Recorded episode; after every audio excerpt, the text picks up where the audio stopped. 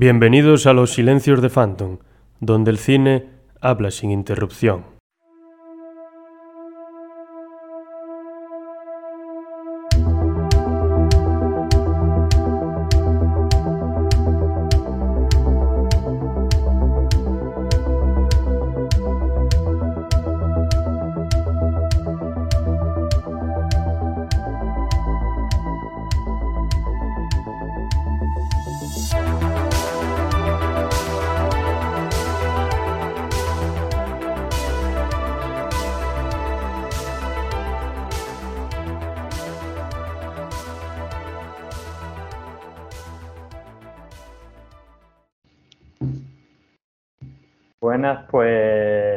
Bienvenidas y bienvenidos a bienvenidas y bienvenidos a todos y a todas a los silencios de Phantom.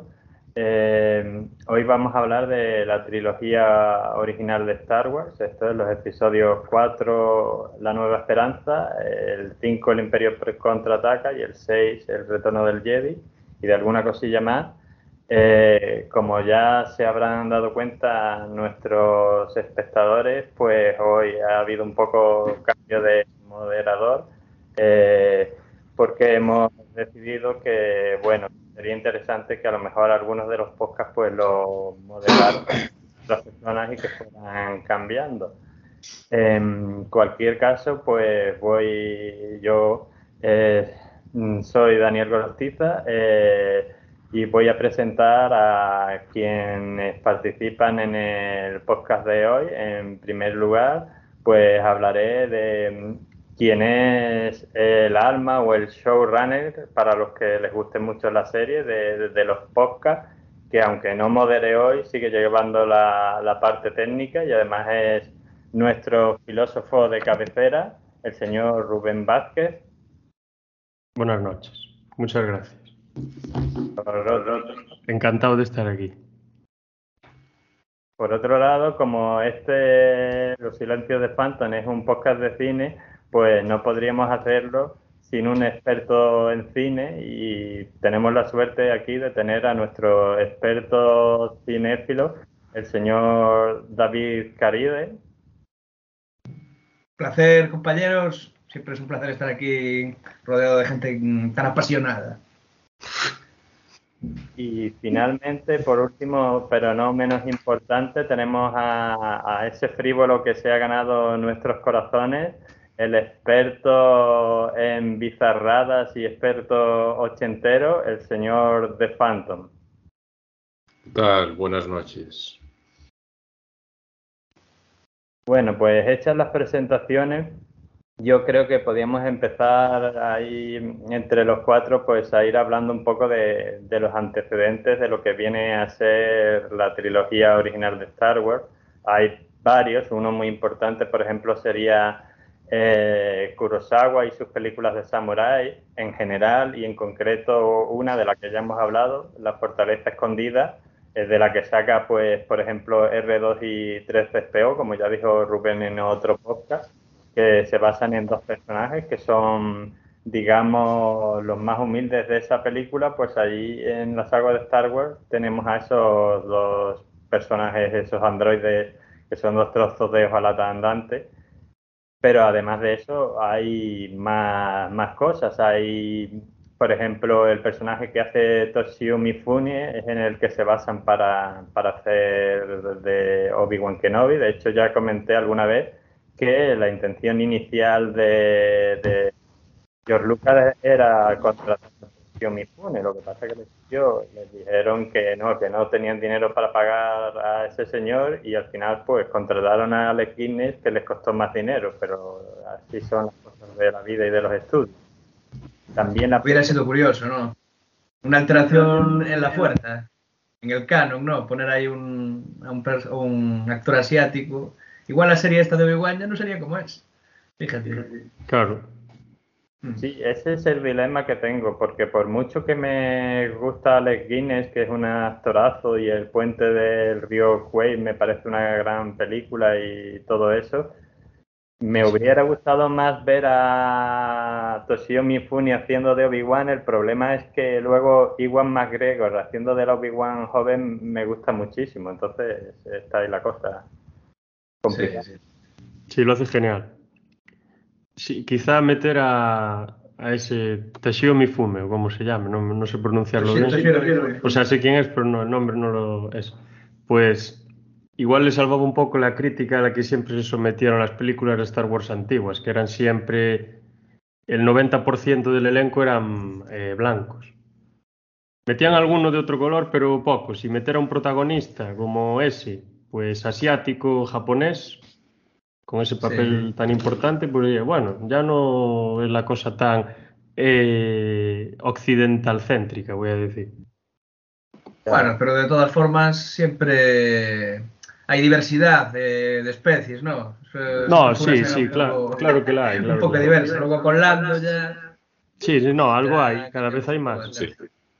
Yo, por ejemplo, el otro, ayer creo que vi un, un, una parte de un reportaje de, de Carl Sagan que decía eso, que había una diversidad enorme de especies, pero los que mandaban eran siempre blancos y con los ojos claros en Star Wars. Lo hacía, lo decía un poco de exageración, o sea. Pero bueno, también uno también tiene que saber dónde está. O sea, está en el cine a principios de los 80, en Hollywood. O sea, mm. no van a ser los protagonistas eh, chinos transexuales. Eso tienes que tenerlo claro. No, pero siempre fue una crítica que, por ejemplo, se le hizo Bailando con Lobos, también se le hizo Avatar, todo este tipo de películas que siguen el camino heroico, que siempre viene un héroe occidental o un héroe, eso, blanco, eh, a salvar a los indígenas o a salvar a, declararse el salvador, entre comillas, de, toda la historia. Pero bueno, es una crítica aceptable, sí. Claro, hay que decir dos cosas. En primer lugar, la, galaxia se ha ido pluralizando con el paso del tiempo, ya en las precuelas y en las secuelas y tal. Y luego hay que tener en cuenta una cosa, que en la primera, la de La Nueva Esperanza, el episodio 4, George Lucas no tenía el control absoluto de, la película. O sea, el estudio, por ejemplo, lo de Toshio Mifune y otras muchas cosas más, le puso muchas restricciones. De hecho, como la película fue muy cara, pues de hecho decían de broma que era la película independiente más cara de la historia, porque era una gran producción, pero a su vez no era una gran producción como las que se harían ahora, que el dinero se gasta ahí casi sin problema, ¿no? Cada, cada dólar estaba medido y entonces, pues, muchas de las decisiones no, no, las pudo tomar él en la primera película. Y a partir de ahí,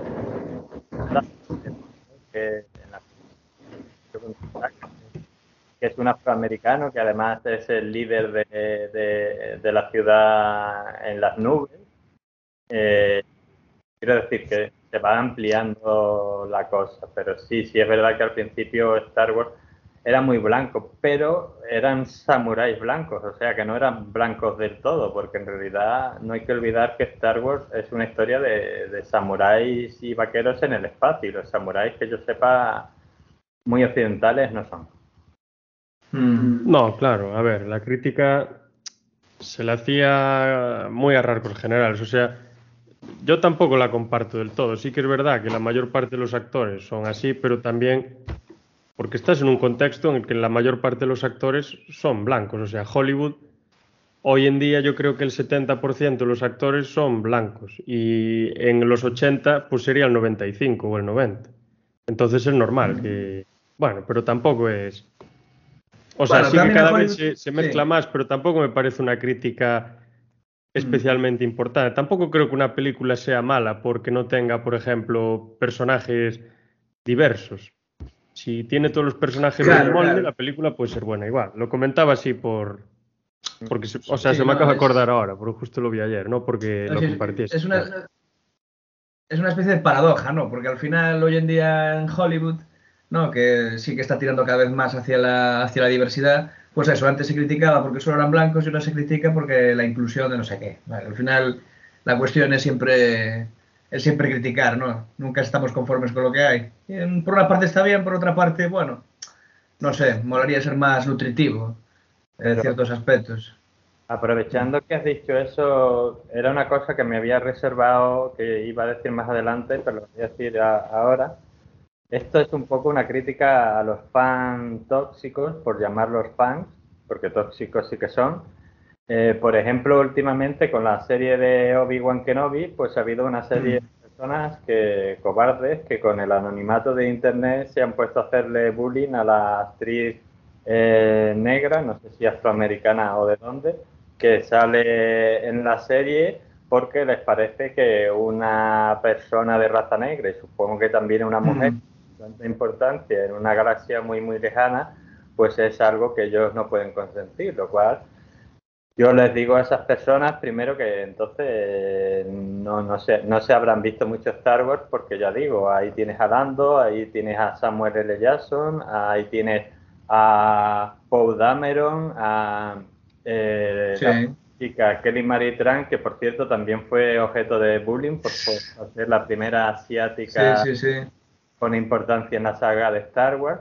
Entonces, se pasaron, con esa pava se pasaron bastante. ¿eh? Sí, se quitó de, de, pobre. O sea que yo esa gente, como dijo Iwan McGregor, que lo he visto hace poco, que ha sacado ahí en Twitter, en Instagram y todas sus redes sociales, apoyando a la actriz esta afroamericana. Y, y yo digo lo mismo que, que él en este sentido, señores, ustedes bueno, cada uno que tenga su opinión, pero ustedes no sois fan de Star Wars. Yo no, no los considero, porque vale que la libertad de impresión hay que respetarla, pero el bullying no, señores. No se puede entrar ahí y darle caña a la gente porque no se ajusta a tu criterio de cómo debería ser la. Sí, totalmente. Totalmente. Y bueno, efectivamente.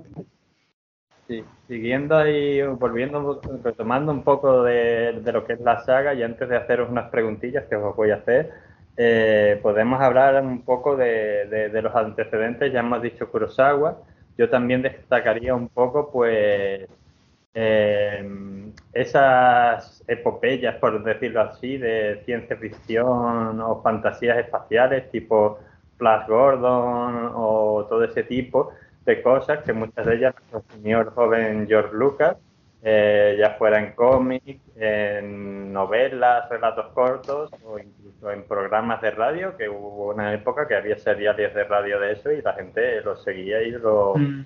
flipaba muchísimo. Sí, eh, a ver, o sea, yo creo que George Lucas al final pertenece a una generación que son como la generación de, los hijos de Roger Corman, ¿no? Que salió ahí Francis Ford Coppola, salió Scorsese, bueno, y al final todos eran como muy amigos y todos tienen un poco en común que empezaron haciendo cine de bajo presupuesto. Yo diría que también uno de los referentes es, por ejemplo, eso, las películas de serie B de Roger Corman. También citaría, por ejemplo, a, a los mitos artúricos, ¿no? Todo el concepto de los Jedi. Tiene, sí, ahora que lo dices, sí que tiene mucho que ver. Sí, sí, sí, es eh, algo parecido, ¿no? Son antecedentes que están ahí que, bueno, que son interesantes de, revisitar. El western también, como hablábamos antes, ¿no? Cuando estás en Tatooine ves que es como una especie de poblado a, lo western, ¿no? A lo western tradicional. Y luego hay, ciertas, ciertas escenas y ciertas escenas, perdón, y cierta música en, algunos momentos que a mí me, me, o sea, parecía que estaba una película de Leone. Escenas muy concretas, muy cortitas, de un minuto, medio minuto, y parecía tal cual. Y luego estos... Eh, Tatooine es el, planeta que es como un desierto, ¿no? Es un desierto.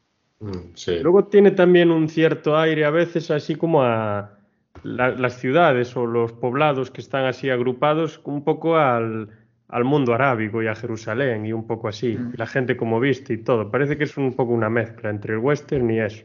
Bueno, de hecho ahí hay dos datos eh, bastante frikis. Tatooine, aparte de, una de un planeta en una galaxia muy, muy lejana, es una ciudad de Túnez. Y de hecho, los exteriores, porque los interiores creo que se rodaron en Australia, pero los exteriores se rodaron, los de Tatooine, se rodaron en, Túnez todos. Cierto. Era la, el mismo escenario que en Indiana Jones, en la primera, ¿no? Sí, sí, pues correcto, sí. sí. George Lucas.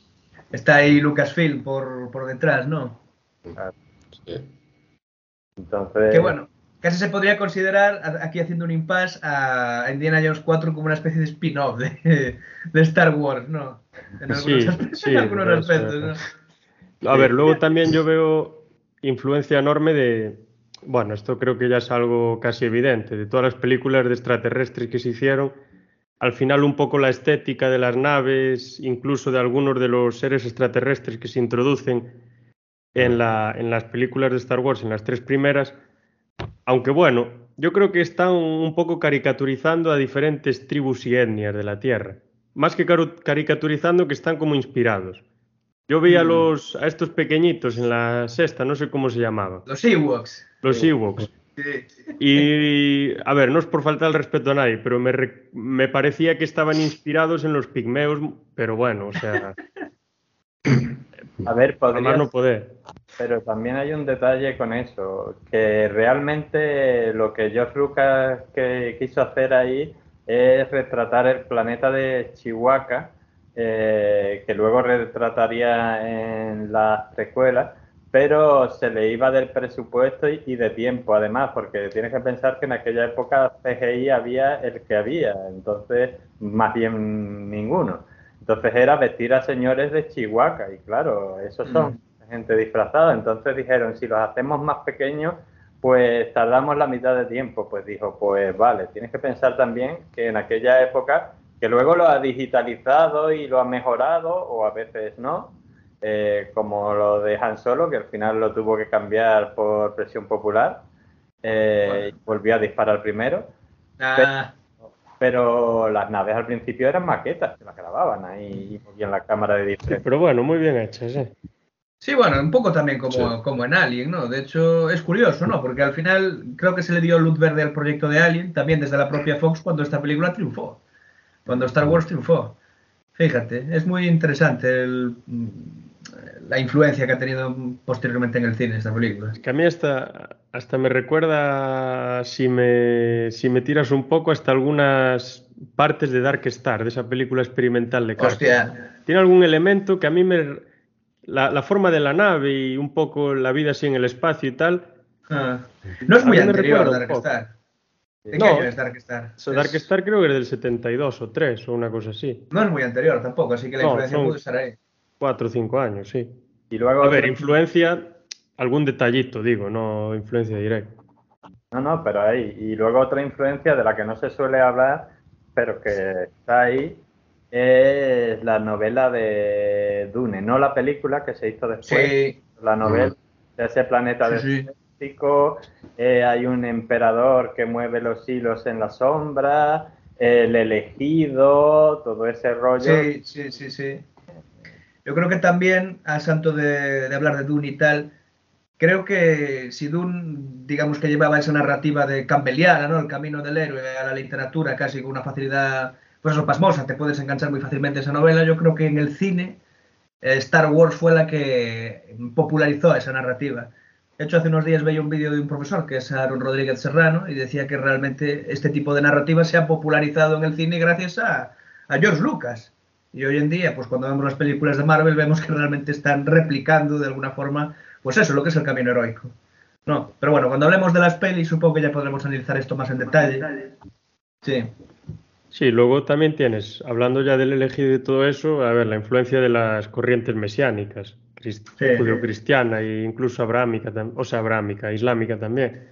Y luego, ahora que lo decís, lo del desierto, de Tatooine y demás, es, ah, ya sé quién es ahí tenemos la influencia de, la película de Lawrence de Arabia, del sesenta y tantos. Esas mm. escenas con el sol muy bajo, en esas dunas del desierto, caminando, que parece que nunca se va a acabar. Eso parece que no, aparecen escenas cotidianas, pero son sacadas literalmente de esa película, que fue prácticamente la primera que lo hizo. Mm. Otra vez el héroe blanco, ¿no? En el día del desierto. Y bueno, ya... Como ¿Cómo se llamaba? Como Antonio Banderas, en la de Oro Negro. Ah. Y ya mm, os voy a hacer unas preguntillas. Primero a ti, Rubén. Una, ¿Alguna vez me has comentado el tema de que del estoicismo de, los Jedi? Me gustaría, si puede ser brevemente, que expliques a nuestros espectadores qué es el, el estoicismo ¿Y en qué ves que los Jedi pudieran ser estoicos o no estoicos? Pues a ver, brevemente, si se puede explicar, que creo que sí, que, me perdonen los estoicos, si aún queda hoy en día alguno, que creo que no. si tienes redes sociales y te gusta que te den likes, no eres estoico. Eso es lo primero que tengo que decir. Si te gusta que, te den likes, Si te gusta que te den likes y si te gusta que te halaguen, no eres estoico. A ver, eh, básicamente fue una corriente filosófica que surgió, bueno, eso seguro que lo sabéis todo, pues sobre, en el periodo helenístico, con, a partir del, ¿cómo se llama? Del, cuando Alejandro Magno era el, no sé si era emperador o rey o no sé bien lo que llegó a ser. Creo que rey llegó a ser. Sí. Algo así. Aprendí de Aristóteles. Sí, pues a partir de la muerte de Aristóteles, más o menos, cuando Alejandro Magno unió tantas partes del mundo y dominaba tantas partes del mundo, aunque fue por muy poco tiempo, a partir luego de su muerte se comenzó ese periodo helenístico, pues una de las corrientes que surge es el estoicismo, que básicamente, que fundó Zenón de, de Citio, que era fenicio, de origen, bueno, era fenicio, pero los, bueno, los fenicios eran de origen, ¿cómo se dice? Eh, de la, ¿dónde está Israel y todo esto? Semitas. Se origen semita, exactamente. Y lo que venían a defender era que existía una fuerza superior a todo, que se le llamaban el logos o el alma racional, que impregnaba todo y que hacía que todo estuviera predestinado, que todo lo que sucedía pues tuviese una razón que estaba eh, inscrita en ese alma que todo iluminaba. Pues yo voy a ser tal cosa porque el logos así lo establece. Pues esta piedra va a caer porque así lo establece el logos y todo eso. Y entonces los estoicos pensaban que no se podía escapar a ese destino, que había que resignarse y aceptarlo, si quería uno vivir feliz, entre comillas. Entonces, pues lo que es es lo que es, hay que aceptarlo. Y entonces una de las prácticas que ellos defendían era eh, deshacerse de las pasiones y de los sentimientos. No es controlarlas, es deshacerse. O sea, no hacerles ni caso. No es moderación, es no sentir tristeza, no sentir dolor, no sentir frío, no sentir hambre, no sentir absolutamente nada.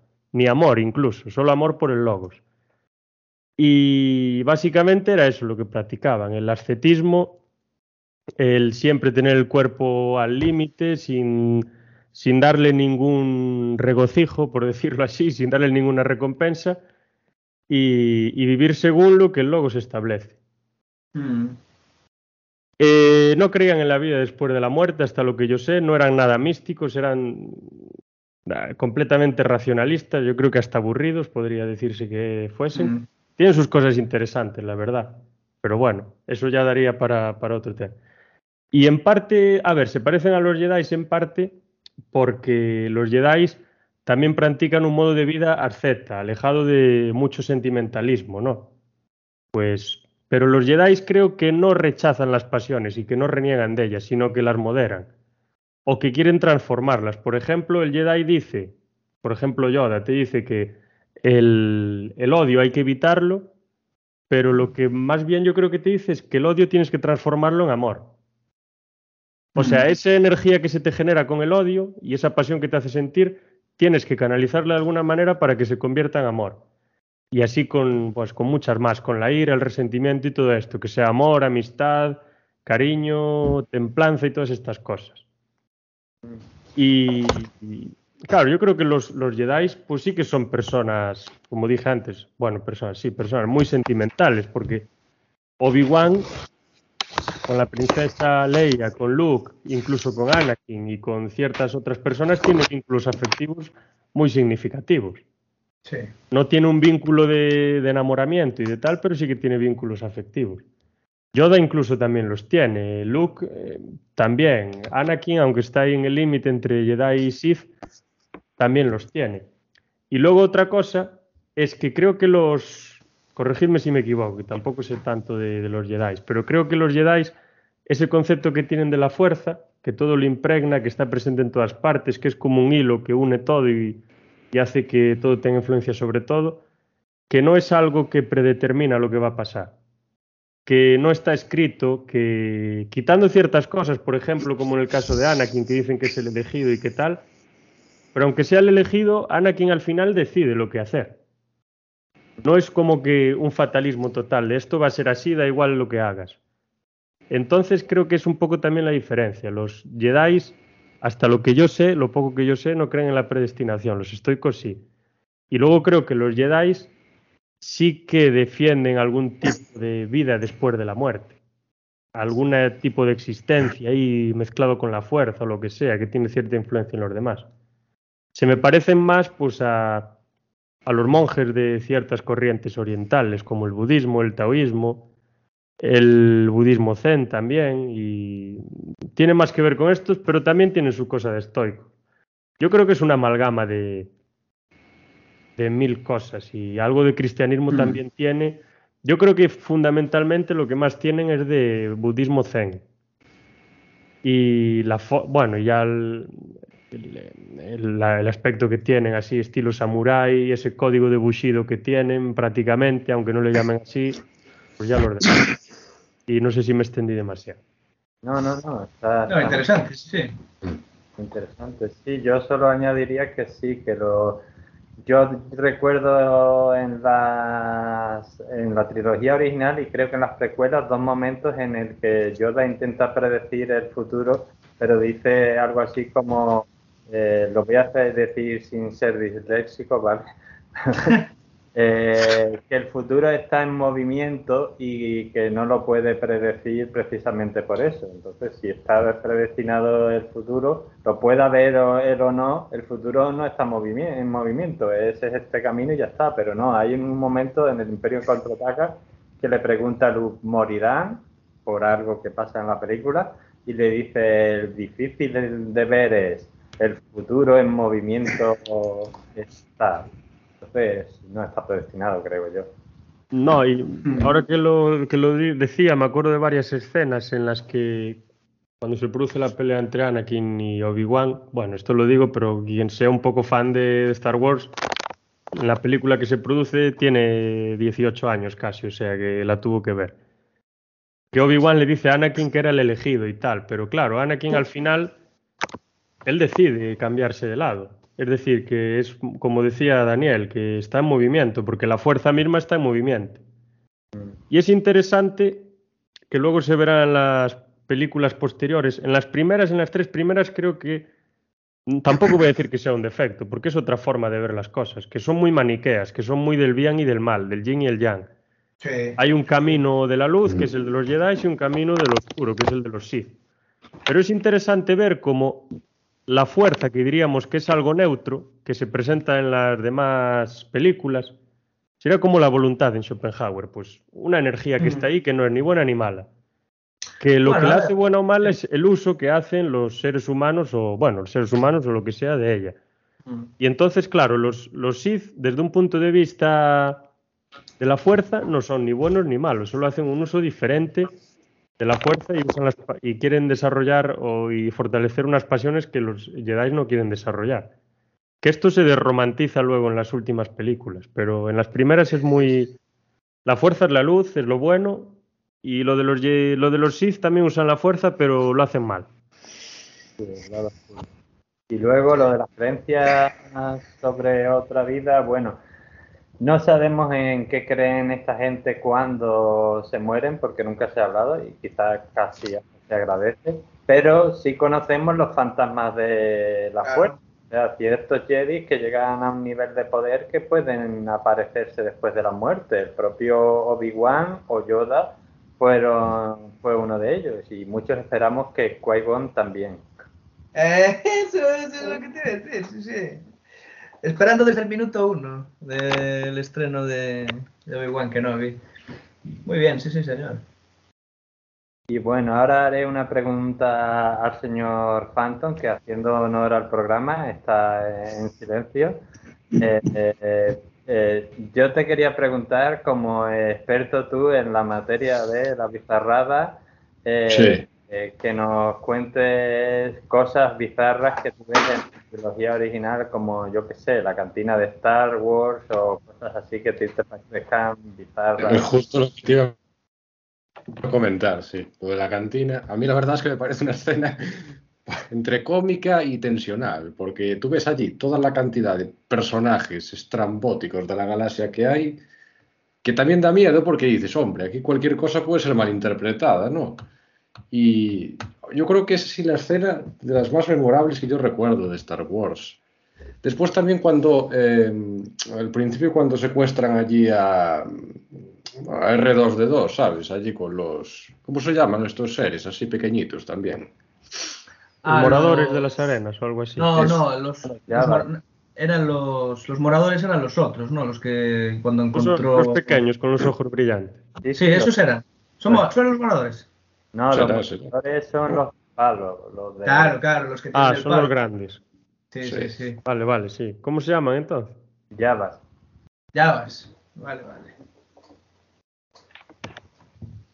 Vale, ah, pues, pues sí, la verdad es que me parece también esa escena muy graciosa. Y después también eh, la del. El, tío, este, ¿cómo se llama? El, Java. El Java también, que tenía todas las concubinas, ¿no? Por allí, todas sus mujeres. También la verdad es que me parece una escena muy curiosa y está, bien, la verdad, toda la saga, eh, los episodios antiguos clásicos, yo creo que son muy disfrutables a día de hoy, han envejecido muy bien y a vosotros Java no recuerda un poco al típico mafioso italoamericano. Sí, sí, sí. de hecho, está así, sí, tú haces eso. A mí me recuerda, respetando al, gran Paul Sorbino, un poco al, poli de, de, Goodfellas. Por la actitud que tiene, ¿no? No tanto por lo que hace, sino por la actitud de estoy así tirado y tú mata a este, tú haces esto, tú a lo otro, tú tal. Y luego, no sé si sabéis que tiene ahí como una rata metida dentro, una cosa así rara. No sé si os recuerda a otro personaje de otra película bastante icónica de los 80, que se lo comenté a Daniel el otro día. No sé si a vosotros os recuerda algo. Incluso la voz es igual. ¿A los Gremlins o...? No. Ah, bueno, también, Ahora que lo dices también un poco, pero hay otro. No se os mm. ocurre. A ver, yo lo sé porque tú me lo dijiste. Bueno, ya. Y luego, comentándolo con él, me, me, hizo ahí un vínculo de, de que era el marionetista, o cómo me dijiste que Frank Oz, que es el que eh, es, el marionetista y el que le pone la Yoda, trabajó para Jim Henson, Jim Henson, perdón, y Jim Henson es el que creó al personaje en la película de la que tú vas a hablar ahora. The Labyrinth. El laberinto. Ah, la de no sé si, no sé si caéis cuál es el personaje. yo la vi hace igual 20 años. Pues es un. Es como un ratón, ¿no? Una rata, o que va montando a caballo, que es un caballero. Ostras, no me acuerdo. Pues es exactamente igual. Y tiene, yo creo que tiene hasta el mismo, la misma persona que le pone la voz, porque la voz es igual. Mm. Solo que este es un poco más noble y el de Java da un poquito más de por así decirlo de hecho, yo no sé si la versión original, que nunca se llegó a estrenar, Java no era un gusano, sino un tipo normal. Porque yo he visto escenas eliminadas en internet donde realmente, bueno, con, el, primer encuentro con Han Solo, ¿no? Que en vez de estar recreado por eso, por los efectos especiales, pues era un tipo normal, rollo un bafiosete, un traficante o algo así. Entonces yo no sé si al final esto se cambiaría a posteriori o era como una especie de, escena previa, un preview de lo que iba a ser la escena final. Pero bueno. Está interesante el personaje de, este ahora, ahora, que hablamos de gusano, que yo supongo que gusano lo que representa un poco es que es un pozo sin fondo, un, casi una crítica a los peces gordos, ¿no? Los son como cerdos que están ahí comiendo billetes y no se hacen nada. A los que, bueno, no sé si Daniel seguro que no lo conoce porque no es de aquí, pero no sé si os acordáis del libro que, que nos mandaron a leer en el colegio de Vicente Risco, Porco de P. No sé si os recuerda un poco a, a Al Jacome. También, bueno. Sí. O sea, que era un, cerdo, que era un, un mandamás, que y los, este Vicente Risco en su novela lo, lo, caricaturizaba. Era un político que únicamente quería poder y poder y poder, y lo caricaturizaba como un cerdo que se alimentaba de poder. Entonces cada vez estaba más gordo y era más feo. Y Java me parece un poco la. un poco está un poco. me parece semejante, digo, que se me parece bastante. Sí, sí. Hay muchos de esos hoy en día en, el mundo, por desgracia. Sí, demasiado. Es demasiado, sí. Pero sí, yo creo que apuntó, apuntó bien el amigo Vicente. Mm. Sí. La conexión de Java no se oculta. él es uno de los reyes de la mafia en los planetas exteriores. O sea que sí se puede asociar con cualquier líder de la mafia que tú hayas visto en, otras pelis. Y ahora me gustaría hacerle una pregunta al señor Caride, eh, eh, con su conocimiento de cine. Eh, que nos hable si, las veis, si las hay, eh, las diferencias que él ve entre la trilogía original y otras películas de aventuras espaciales anteriores a, esta trilogía. Claro, rollo Space Opera, ¿no? Pues no sé, a mí se me ocurren dos especialmente, que de hecho, joder, eh, a una, de ellas pues fue, se, se, decía en su día que Star Wars la había plagiado, que es Battlestar Galactica, la original, y luego por otro lado está Star Trek que eran aventuras más autoconclusivas. Eh, también yo creo que eh, lo grande de Star Wars es que llevó todo ese formato al cine, ¿no? Porque yo lo que me hablas tú de referencias las encuadraría más en la televisión. Pero yo creo que el tono que le da Star Wars es un tono más de epopeya. Es decir, vemos a un montón de personajes muy diversos. Eh, evolucionar a través del tiempo, eh, seguir un poco lo que es eh, eso, el camino heroico y tal, y con temas casi trascendentes, ¿no? Como derribar al imperio y todo este tema, bueno, eh, yo creo que está, está en eso especialmente, ¿no? El concepto de, de, lo que es la épica y la epopeya. Porque claro, Battlestar Galáctica iba de, de unos humanos que querían buscar como la Tierra prometida y se pasaron vagando por el espacio durante años. Star Trek era más rollo, rollito aventurillas, ¿no? Que le iba pasando la tripulación de... ¿Cómo se llamaba la nave de... de Star Trek? Que no me acuerdo. La Enterprise. Sí, la Enterprise. Y aquí tenemos de todo tipo. Tenemos un montón de naves, tenemos un montón de personajes, cada uno tiene sus motivaciones, pero todos están un poco ligados, ¿no? Y hay una historia de fondo, pues que bueno, los junta a todos, de alguna forma. Yo creo que, eso es lo más esencial, ¿no? Pero bueno, yo insisto en que, lo que decía antes, ¿no? Que si por algo se caracterizó Star Wars es por, em, digamos que instaurar cierto tipo de narrativa en el blockbuster contemporáneo, ¿no? Hay incluso hay quien dice que, Star Wars es la primera película postmoderna eh, de la historia. Un director aquí de Uranus italiano, Simone Saibene, le mando un saludo, que fue el que me planteó esta tesis. Y y eso sí, está, está interesante, ¿no? Pero eso, yo creo que es el concepto de la, de la epopeya, de ser un, un relato épico, que de alguna forma fue eh, haciendo que las películas posteriores adoptaran pues ese tipo de relato porque es el que más se ajustaba a lo que pedía o lo que exigía el, el público, ¿no? Y de alguna forma también se puede decir que creó el blockbuster contemporáneo. Entonces hacer analogías y tal, Claro, es complicado, ¿no? Porque Star Wars en su momento fue algo bastante único, yo creo. No sé si pensáis lo mismo. Mm. Sí.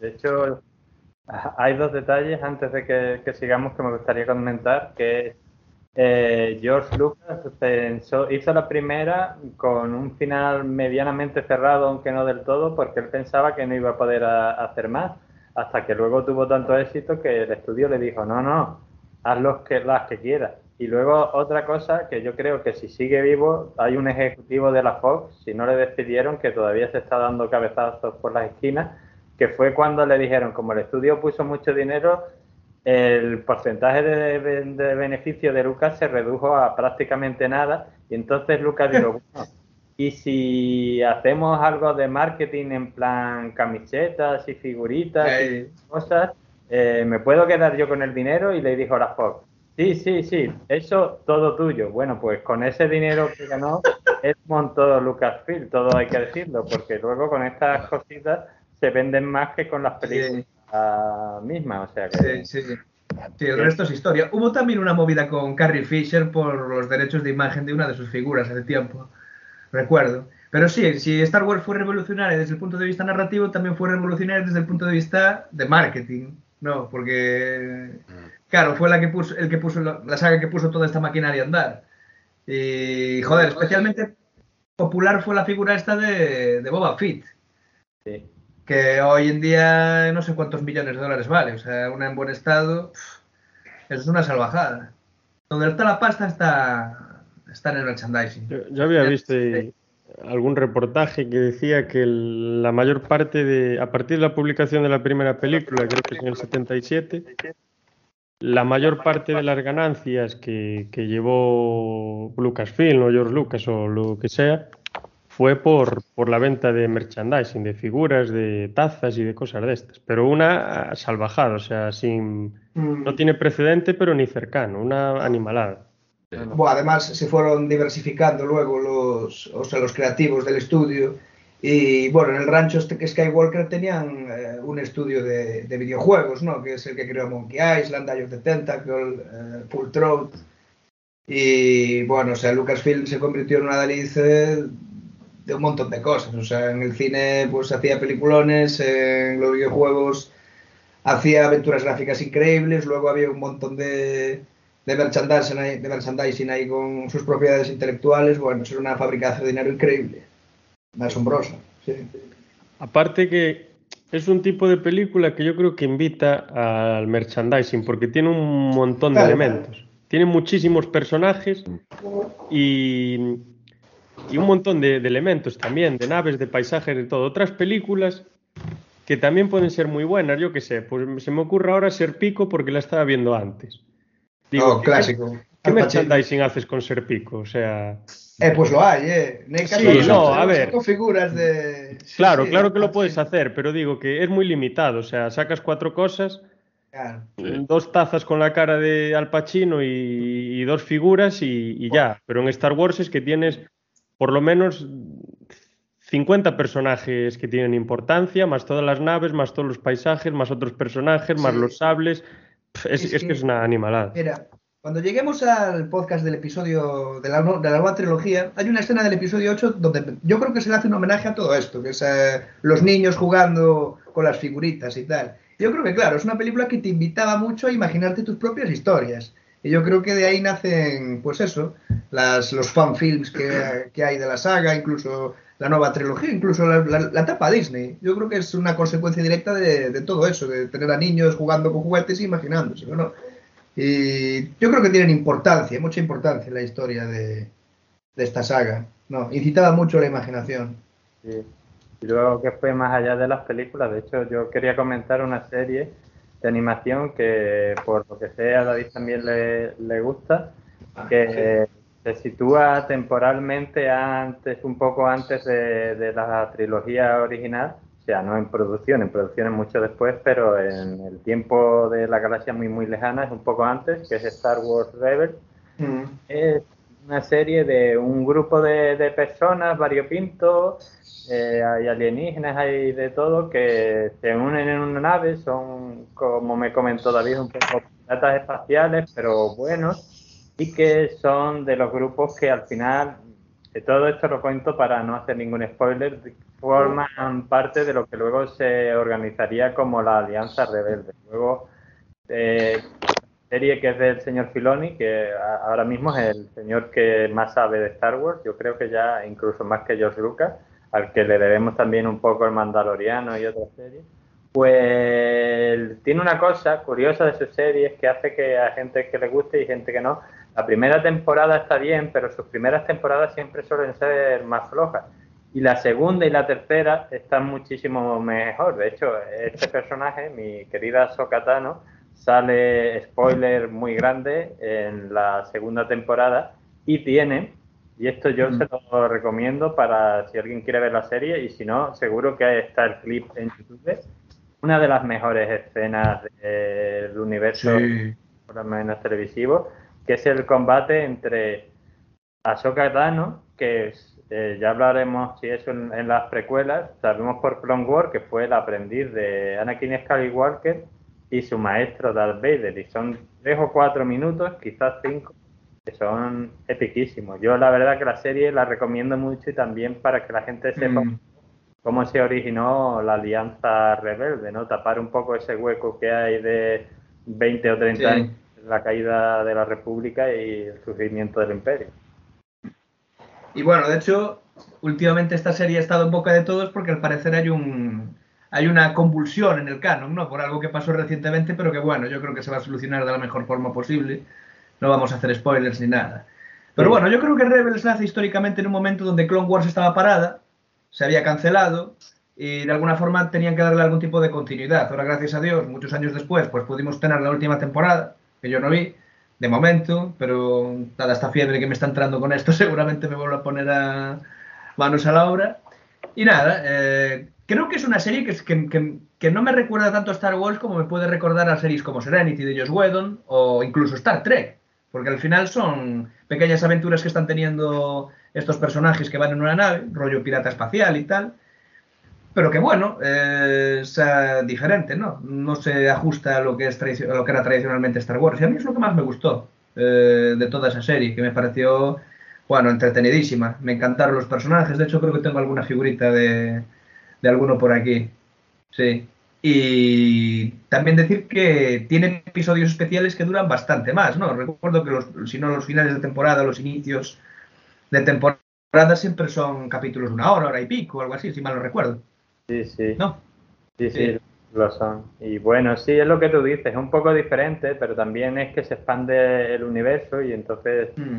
eh, pues vemos personajes diferentes en situaciones diferentes pero bueno, se conduce todo a lo que luego va a ser la rebelión y gran spoiler, si tú quieres, si te gusta la saga, quiero decir, pues ves cameos de personajes, sí, sí, Obi-Wan, Leia, eh, Lando, eh, mismísimo. Darth Maul. Que deberíamos hablar de eso también, sobre el personaje de Darth Maul, porque es curioso, ¿no? Nunca llegué a pensar, al menos, en lo personal que volveríamos, o sea, que tuviera un arco narrativo ese personaje, porque claro, tú lo ves en la primera y piensas que, claro, se acabó ahí, es un personaje muy poco desarrollado, pero, pero ojo, ¿eh? Está bastante bien.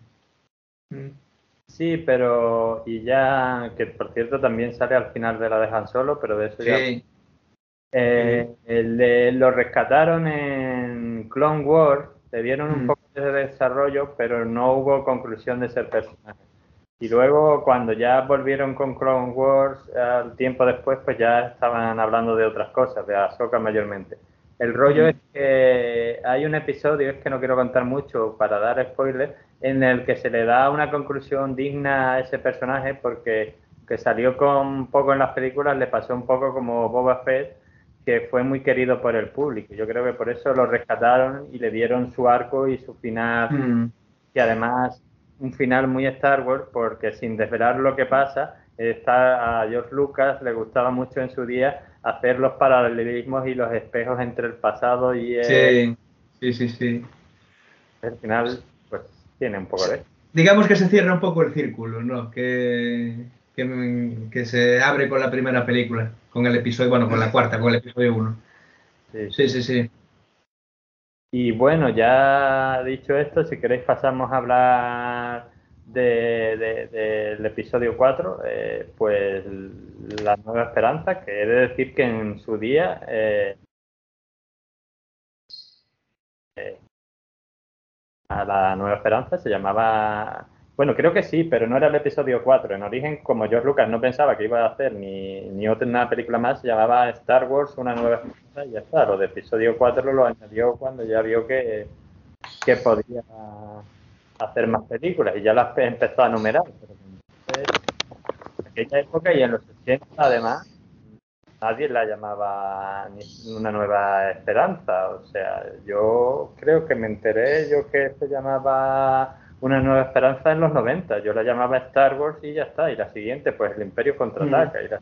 pues, Aquí creo que la, primera, o sea, la cuarta, que se llamaba La Guerra de las Galaxias, sin más. Sí, sí, sí. Que de hecho el nombre ya te digo, lo de. Yo no la conocía, yo la conocía por Star Wars y ya.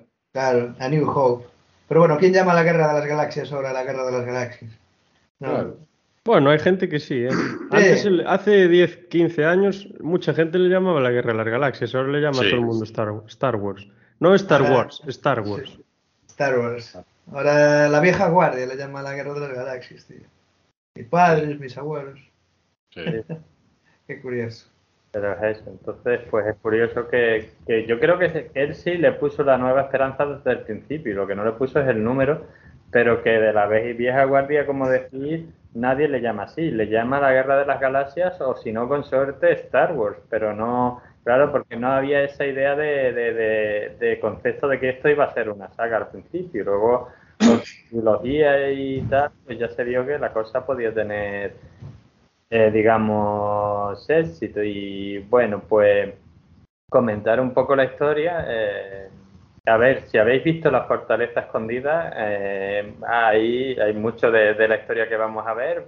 Básicamente, pues es la historia de un granjero que quiere vivir aventuras y bueno, está un imperio muy malvado que controla la galaxia y entonces pues conoce, conoce a un anciano por medio de unos robots eh, que encuentra, que, le, que mandan un mensaje, que por cierto con una de las escenas de comienzo de una película más épica que yo he visto en mi vida, esa escena de la, de la nave, el destructor imperial disparando a la nave de Leia y todo el rollo, pues al final se alista en una aventura con un eh, contrabandista, su, su amigo alienígena, y bueno, pues van a rescatar a la princesa y como detalle, pues bueno, imaginaréis los buenos y los malos, hay una batalla final, solo daré dos detalles. A mí me gustó mucho y he de decir que yo de pequeño, pues uno de mis primeros flechazos de ficción, o como se dice ahora, Crash, fue la princesa Leia, o sea, eso es así, digo, eh, tenía algo especial, ¿no? Y de hecho rompe un poco el paradigma porque el paradigma de fantasía clásico, entre comillas, sería que ellos van a rescatar a la princesa en la torre o en la nave espacial, pero cuando llegan allí, como son un desastre, porque hay que decirlo, pues ella misma tiene que ayudarles para rescatarse a sí misma, que hay una escena que hasta se lo dice, dice, eh, para hacer un rescate no solo tenéis que tener un plan de entrada, también tenéis que tener un plan de salida, que es que ellos han llegado y dicen, ¿cómo escaparemos? Bueno, ya veremos. No, hombre, no. Y además es la de las líderes de, o una de las líderes de la resistencia, o sea, tienen cosas que cambian los paradigmas clásicos que, que eso está bastante bien y muy interesante luego el rollo del maestro y el alumno y todo eso. Es, es, una película que yo, yo la recomiendo para el que no la haya visto, que es muy interesante, tiene muchas cosas diferentes, aunque sea la típica historia heroica y la típica pues aventura y tal. Por eso mismo, por, por eso los pequeños detalles. Y la última cosa que iba a decir ya es, y se le ha mucha de la gente que lo ha criticado, eh, a lo mejor a las precuelas sobre todo, eh, la mano que nunca se habla, que es la editora, que era Marcia Lucas, la mujer de George Lucas, a la que le debemos cosas como la escena final de, la Nueva Esperanza, la de las naves ahí atacando para tirar la bomba, Luke Skywalker y todo eso, spoiler pues tal como la ideó George Lucas, la escena esa era muchísimo más confusa y entonces fue Marcia Lucas, que era su editora, y su esposa, eh, que luego se divorciaron cuando el retorno del Jedi, creo, que le dijo, no, no, no, esto hay que ponerlo como tres líneas, ¿no? Por aquí va Luke Skywalker y otros pilotos intentando derribar esto, por este lado va la otra batalla, no sé qué, y lo montó de forma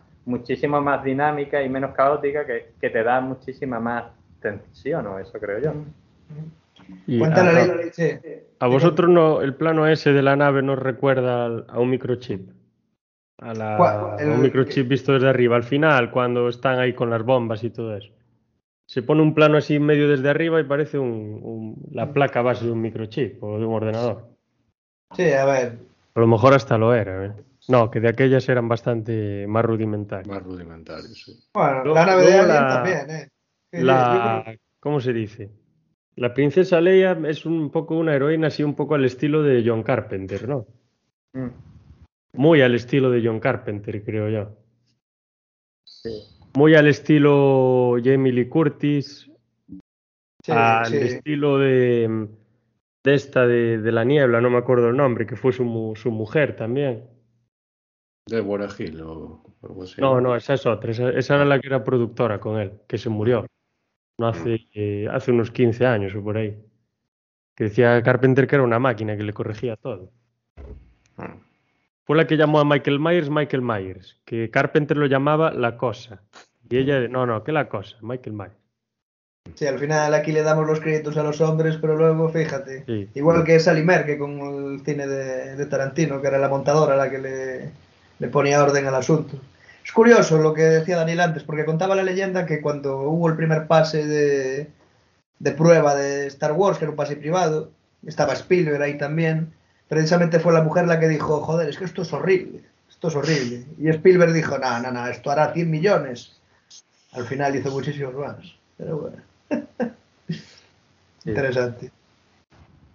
No, sí, tienen, hay muchas leyendas detrás y muchas de ellas son verdaderas y las de Spielberg probablemente las sea. De hecho, son, son amigos y siempre se han consultado unos a otros y se felicitaron cuando una de las películas sacaba mucho dinero, como por ejemplo ET o El Imperio Contraataca. Mm. Y bueno, ya que estamos hablando de esta, que querráis decir algo más de Una Nueva Esperanza, pues podríamos pasar para una película que se ha hecho no hace mucho, pero que en la línea de tiempo creo que es más indicado que la contemos ahora.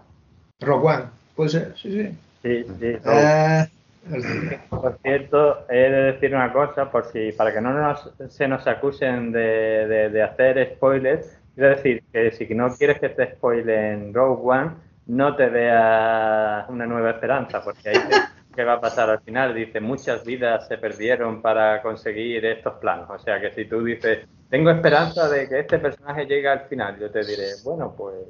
Joder, es que mola, ¿eh? Ya, ya empecemos por el final, por lo trágico, ¿no? Pero hostia, es que cuando ves en el cine dices, pa, es que esto se sale del esquema, esto, esto me mola.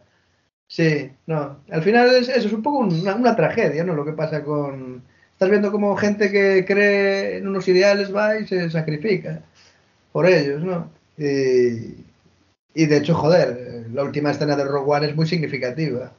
Muy significativa, ah, aunque bueno, el, CGI es lo que es, no se rompe el valle inquietante, pero yo creo que está bastante bien.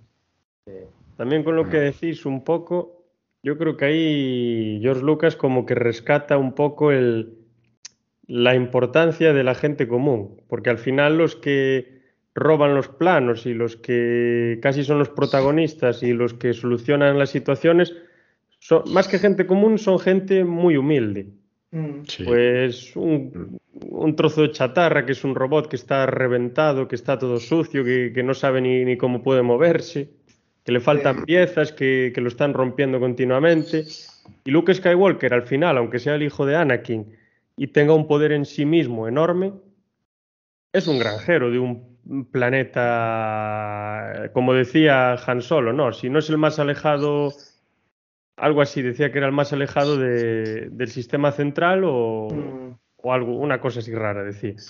Claro, y yo no sé si puedo ser un poco convulso, ¿no? Pero lo que puedo decir, pero claro, al ser hijo ya de alguien es como si de alguna forma tuviera la sangre azul.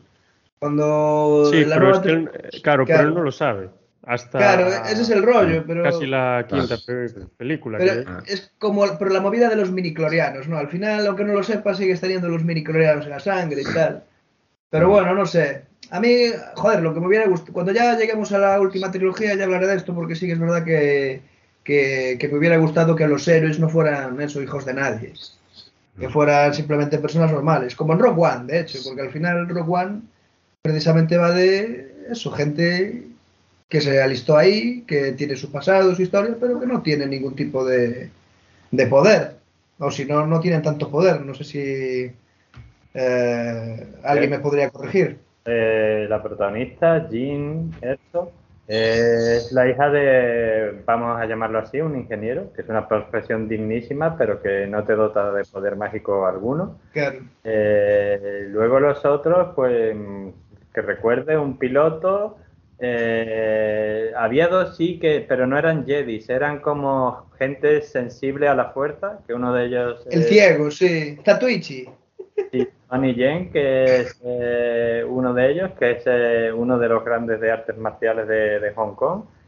Y, ah, bueno, y el que hacía Gabriel Luna, que le van a hacer, que, que van a poner una serie de él pronto, una precuela de Rogue One pues sí, era un tipo, un espía muy bueno y tal y cual, pero que poderes mágicos realmente no había allí ninguno, ni siquiera los que parecían Jedi, pero porque lo parecían, no lo eran, eran gente sensible a la pero no que pudieran, y sí peleaban muy bien porque se habían entrenado, no porque... Entonces sí, la verdad que Rogue One es un poco una película de, gente normal que forma parte de la Alianza Rebelde y que, como ha dicho David, hace lo que puede para defender un ideal y que, bueno, aunque su final sea trágico, porque Rogue One es una tragedia, como habéis dicho, pero gracias a ese sacrificio, la Alianza Rebelde, no hay que olvidar, pues tiene su primera gran victoria, que es la de destruir la Estrella de la Muerte. O sea, si en esos planos no hay final de una nueva esperanza, ni nueva esperanza tampoco. Yo quería comentar una especie de... Porque yo tengo un colega, Adri, te mando un saludo, Adrián Alvarado, que le gusta mucho Star Wars, y siempre me decía, no, es que los planos de la Estrella de la Muerte realmente salieron de Geonosis. Salieron de Geonosis en el episodio 2, porque se le ve al Conde Dooku con los planos y tal. Y luego, claro, siempre me decía que esta película como que no estaba muy bien encuadrada en el canon, porque yo pienso, hombre, eh, una cosa son los planos y otra cosa son es el trabajo del ingeniero, ¿no? Al final, que está montando todo el tinglado. No sé qué pensáis vosotros. Mm. Sí, puede ser lo que él dice, lo que pasa es que salgan de Geonosis quiere decir ahora el conde Dooku pues los habrá llevado a donde sea y supongo que los habrá llevado, ya que es el arma más importante del imperio, pues los habrá llevado a un sitio seguro. De hecho, en la película mm. de Juan vemos que no es fácil entrar al sitio ese donde están los datos, o sea que les cuesta bastante. Entonces, no va a decir el conde Doku, bueno, me da los planos y los dejo aquí en mi casa encima de la mesilla de noche, pues más del imperio. Y ahí, ahora se me está ocurriendo algo que hablamos de la gente humilde y de los planos y de todo esto, de los robos. Bueno, rock creo que significa pillo en inglés o ladroncillo, una cosa así, ¿no? Ladronzuelo, granuja, una cosa así. Pues, por ejemplo, las películas tienen momentos muy importantes eh, que son las batallas entre los Jedi y los Sith, ¿no? Luke y Anakin, o Obi-Wan y. Bueno, Anakin no, Darth Vader. Obi-Wan y Darth Vader, en otras eh, pues con el maestro, o sea, con el conde Dooku, como decíais, en otras con el este robot de seis brazos, no me acuerdo ahora cómo se llama. Que es un No me acuerdo el nombre, está, no está mal el personaje. Con Darth Maul también, bueno, con todo esto. Pero yo veo, por ejemplo, en las tres primeras que para el objetivo de los rebeldes, las luchas de los Jedi contra los Sith son eh, inútiles completamente. O sea, creo incluso que en la sexta, por culpa de que Luke quiere pelear con su padre, quien no lo haya visto que no me escuche, creo que la Alianza Rebelde se mete en un problema que podría haber solucionado antes sin, esa tontería de quiero pelear con mi padre. Pues antes de hacer eso, coges y tiras una bomba y ya se acabó, se murió el emperador. No sé si lo veis un poco por ahí. Por eso Luke hace lo que hace en el 8, joder. Ya hablaremos de eso, ya hablaremos de eso. Ah, estamos tocando los temas interesantes aquí. Pero bueno, yo, yo creo también que pasan varias cosas. las luchas de los Jedi, por ejemplo, la primera, la de Obi-Wan y Darth Vader, es simplemente, aparte de a lo mejor otras cosas, una distracción. O sea, él está distrayendo a Darth Vader y a los soldados que van a ver el combate para que los otros puedan escapar. En el caso de Obi-Wan, sí, parece que sí. La, la del Imperio contraataca, que ya hablaremos, aparte de la revelación y tal, pues la pelea pues es un poco de Luke intentando rescatar a sus amigos. Y el tema mm. del retorno del Jedi, hombre, sí, la pelea al final es bastante importante, sí es verdad lo que pero ya llegaremos ahí, pero también que él quería redimir a su padre porque creía que había algo de bien en él, pero bueno, eh, al final, pues la película esa y la pelea esa, perdón, pues sí determina el final de del emperador, o sea, al final. Sí, sí que lo determina, pero que mm. sería mucho más fácil si Luke no hiciese eso, o sea, cogieran, claro. sacasen, tirasen tres bombas a la nave donde está el emperador y se acabó. Claro, pero Poetan... A ver, no, no, estoy criticando que estuvieran las peleas ahí, que le dan su chicha y le dan su plano más profundo y tal, pero realmente, si nos fijamos, cuando por ejemplo dices en la, en la quinta que Luke va a salvar a sus amigos, bueno, sus amigos están casi salvados ya, o sea, cuando él llega ellos ya se están escapando, prácticamente tienen el plan de huida, aunque no se hayan escapado. Porque están con el, ¿cómo se llama? Lando, como se llame, Lando que ya les está un poco preparando el plan de escape. Y yo lo veo un poco como, como un tema de orgullo entre los dos, o sea. Sí, a ver, un poco sí. Pero bueno, no sé, no sé. A ver, yo creo que caben las dos interpretaciones aquí. Pero claro, si quitásemos las peleas y fuese una película de pistoleros espaciales, hmm. habrían tenido la repercusión que tuvieron. Pues quizá no.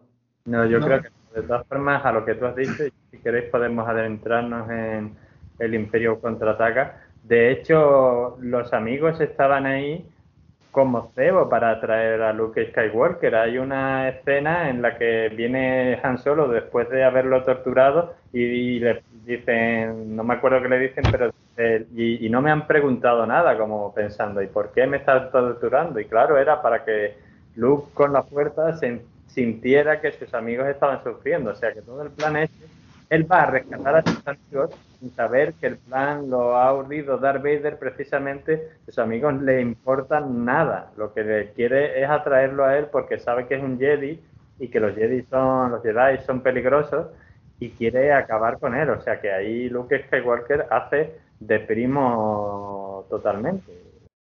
Entonces, hmm. pero yo creo que, bueno, la, las batallas de Jedi aportarán más o menos a la trama, como otras muchas cosas, pero son parte del encanto de, la saga. ¿Quién no ha querido hacer totalmente. y mover cosas y tener un sable de luz? Sí, Hubo ya intentos para replicarlo en la vida real con infructuosos resultados. Sí, bueno, a ver, el arma yo sé que se hace un poco por el guiño ese a los caballeros, templarios, a los samuráis y todo este tema. Pero en el momento en el que están, con todas las armas que hay de largo alcance y de tal, me parece un arma poco eficiente. Bueno, pero es un en poco... El combate cuerpo a cuerpo está bien, pero como la mayor parte de los combates eran desde lejos, me parece que es un arma que solo se puede usar si el otro tiene el mismo arma que tú. Bueno, de todas formas, el mayor...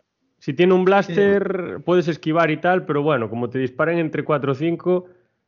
De todas bueno, formas, pero si te disparaban, podías hacer ahí piruetas y todo. Si te dispara uno. Puedes ahí espada, tío. Pero como te disparen entre 50, mm. haz lo que quieres. Pero así. la orden 36. No lo paras, pero. Bueno, como decía Obi-Wan, un arma más noble para tiempos más nobles. Eso sí, eso sí. De todas formas, la mayor arma que tienen los Jedi y los Sith son, es la fuerza, no son las espadas. Es decir, vale, que te pueden mandar misiles y tal, pero bueno, tienes la fuerza, que al final un poco... A ver, yo creo que un poco la saga peca de, justificarlo un poco todo con la fuerza, ¿no? Recuerdo que para llevar a los personajes de un sitio a otro es que son sensibles a la fuerza, ¿no? en el episodio 4 sobre todo, oye, detecto la presencia de Obi-Wan en la nave, tal, voy a dónde está, a Vader y tal. Y no sé, no sé qué pensáis sobre, sobre la fuerza, más que como poder, como recurso narrativo.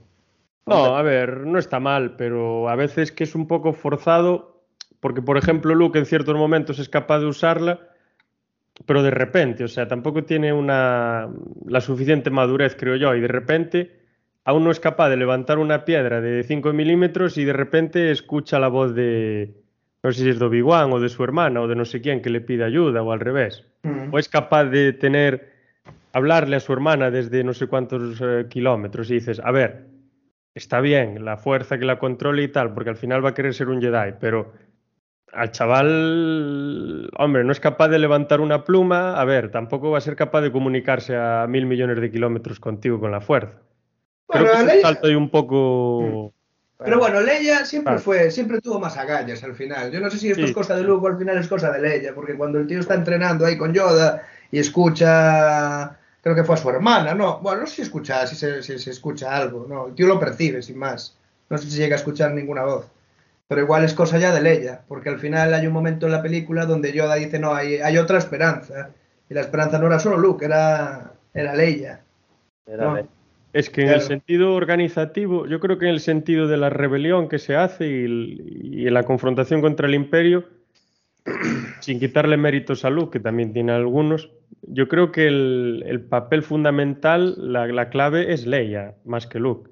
Incluso ella es la que contacta con Obi-Wan para montar todo el lío, para mezclar todo un poco así, aunque no sepa tampoco mucho quién es Luke ni nada del estilo. Pero es siempre mm. la que está tirando de los hilos, siempre la que está organizando todo. Es una de las líderes de la Alianza Rebelde, entonces pues mueve, mueve ahí las cosas. Y, de hecho, esto no lo tenéis por qué saber, no sé que estéis igual de malitos que yo. Hay un cómic reciente donde dice una cosa que pasa en esta película que al principio Yoda no quería entrenar a Luke Skywalker. Eh, hay una escena en la que discute con el fantasma de la película con el fantasma de la fuerza de Obi-Wan, no es demasiado viejo y tal y cual. Le van poniendo pegas hasta que el otro le convence. Es porque, según el cómic este dice, que quien quería entrenar de verdad a Yoda, porque los dos son sensitivos en la fuerza, era la princesa Leia.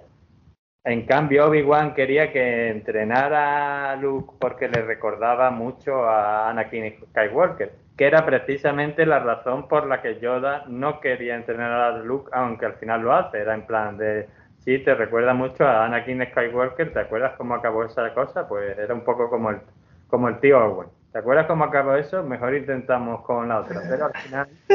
Oye, pues ahora que lo dices sería interesante ver que la película, que Luke fuese Leia y Leia fuese Luke. Sería interesante ver cómo lo hacía. Y el, y el y la repercusión que tendría. Sería, estaría bien. Yo creo que no hubiera dado para tanto conflicto al final. O sea, porque parte de la chicha narrativa de estas pelis es el rollo paterno-filial, el rollo que tiene con su padre y tal. No, un poco como lo de matar al padre del relato de Edipo y toda esa mierda. Pues yo creo que se... Joder, hay una escena en el episodio 5 en la, en la cueva donde tiene la proyección esta y se enfrenta a Darth Vader y al final se da cuenta de que es él.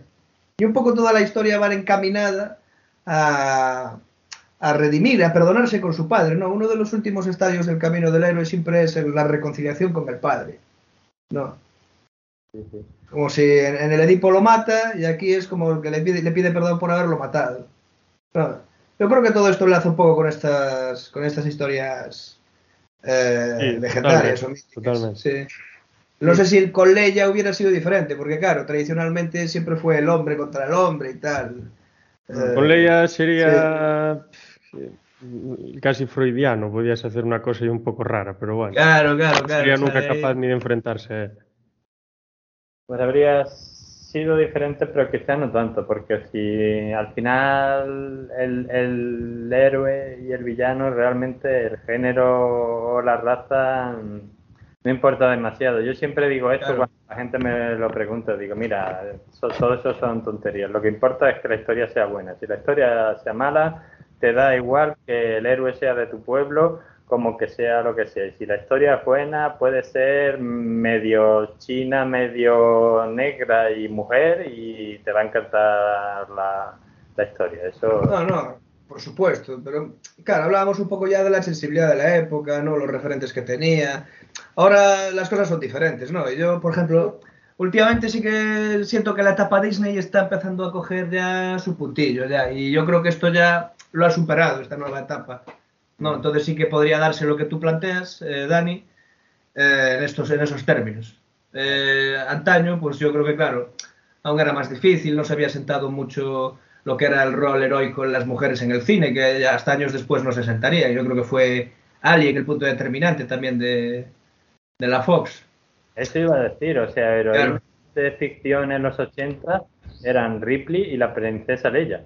Claro, claro, exactamente. Y las de Carpenter.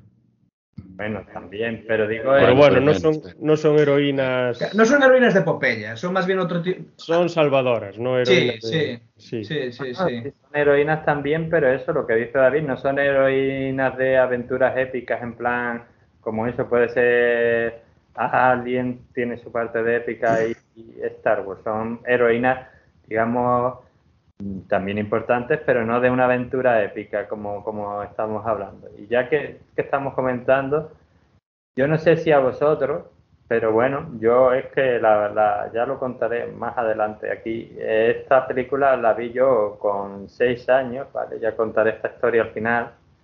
Y claro, el momento de que es uno de los momentos para mí la película tiene dos momentos que son mis favoritos. Uno es el de cuando Yoda saca la nave del agua, el de hazlo, no lo hagas, no, no lo intentes, que Luke intenta sacar la nave, que por cierto en el episodio 9 al final es capaz de sacar la nave, yo lo dejo ahí.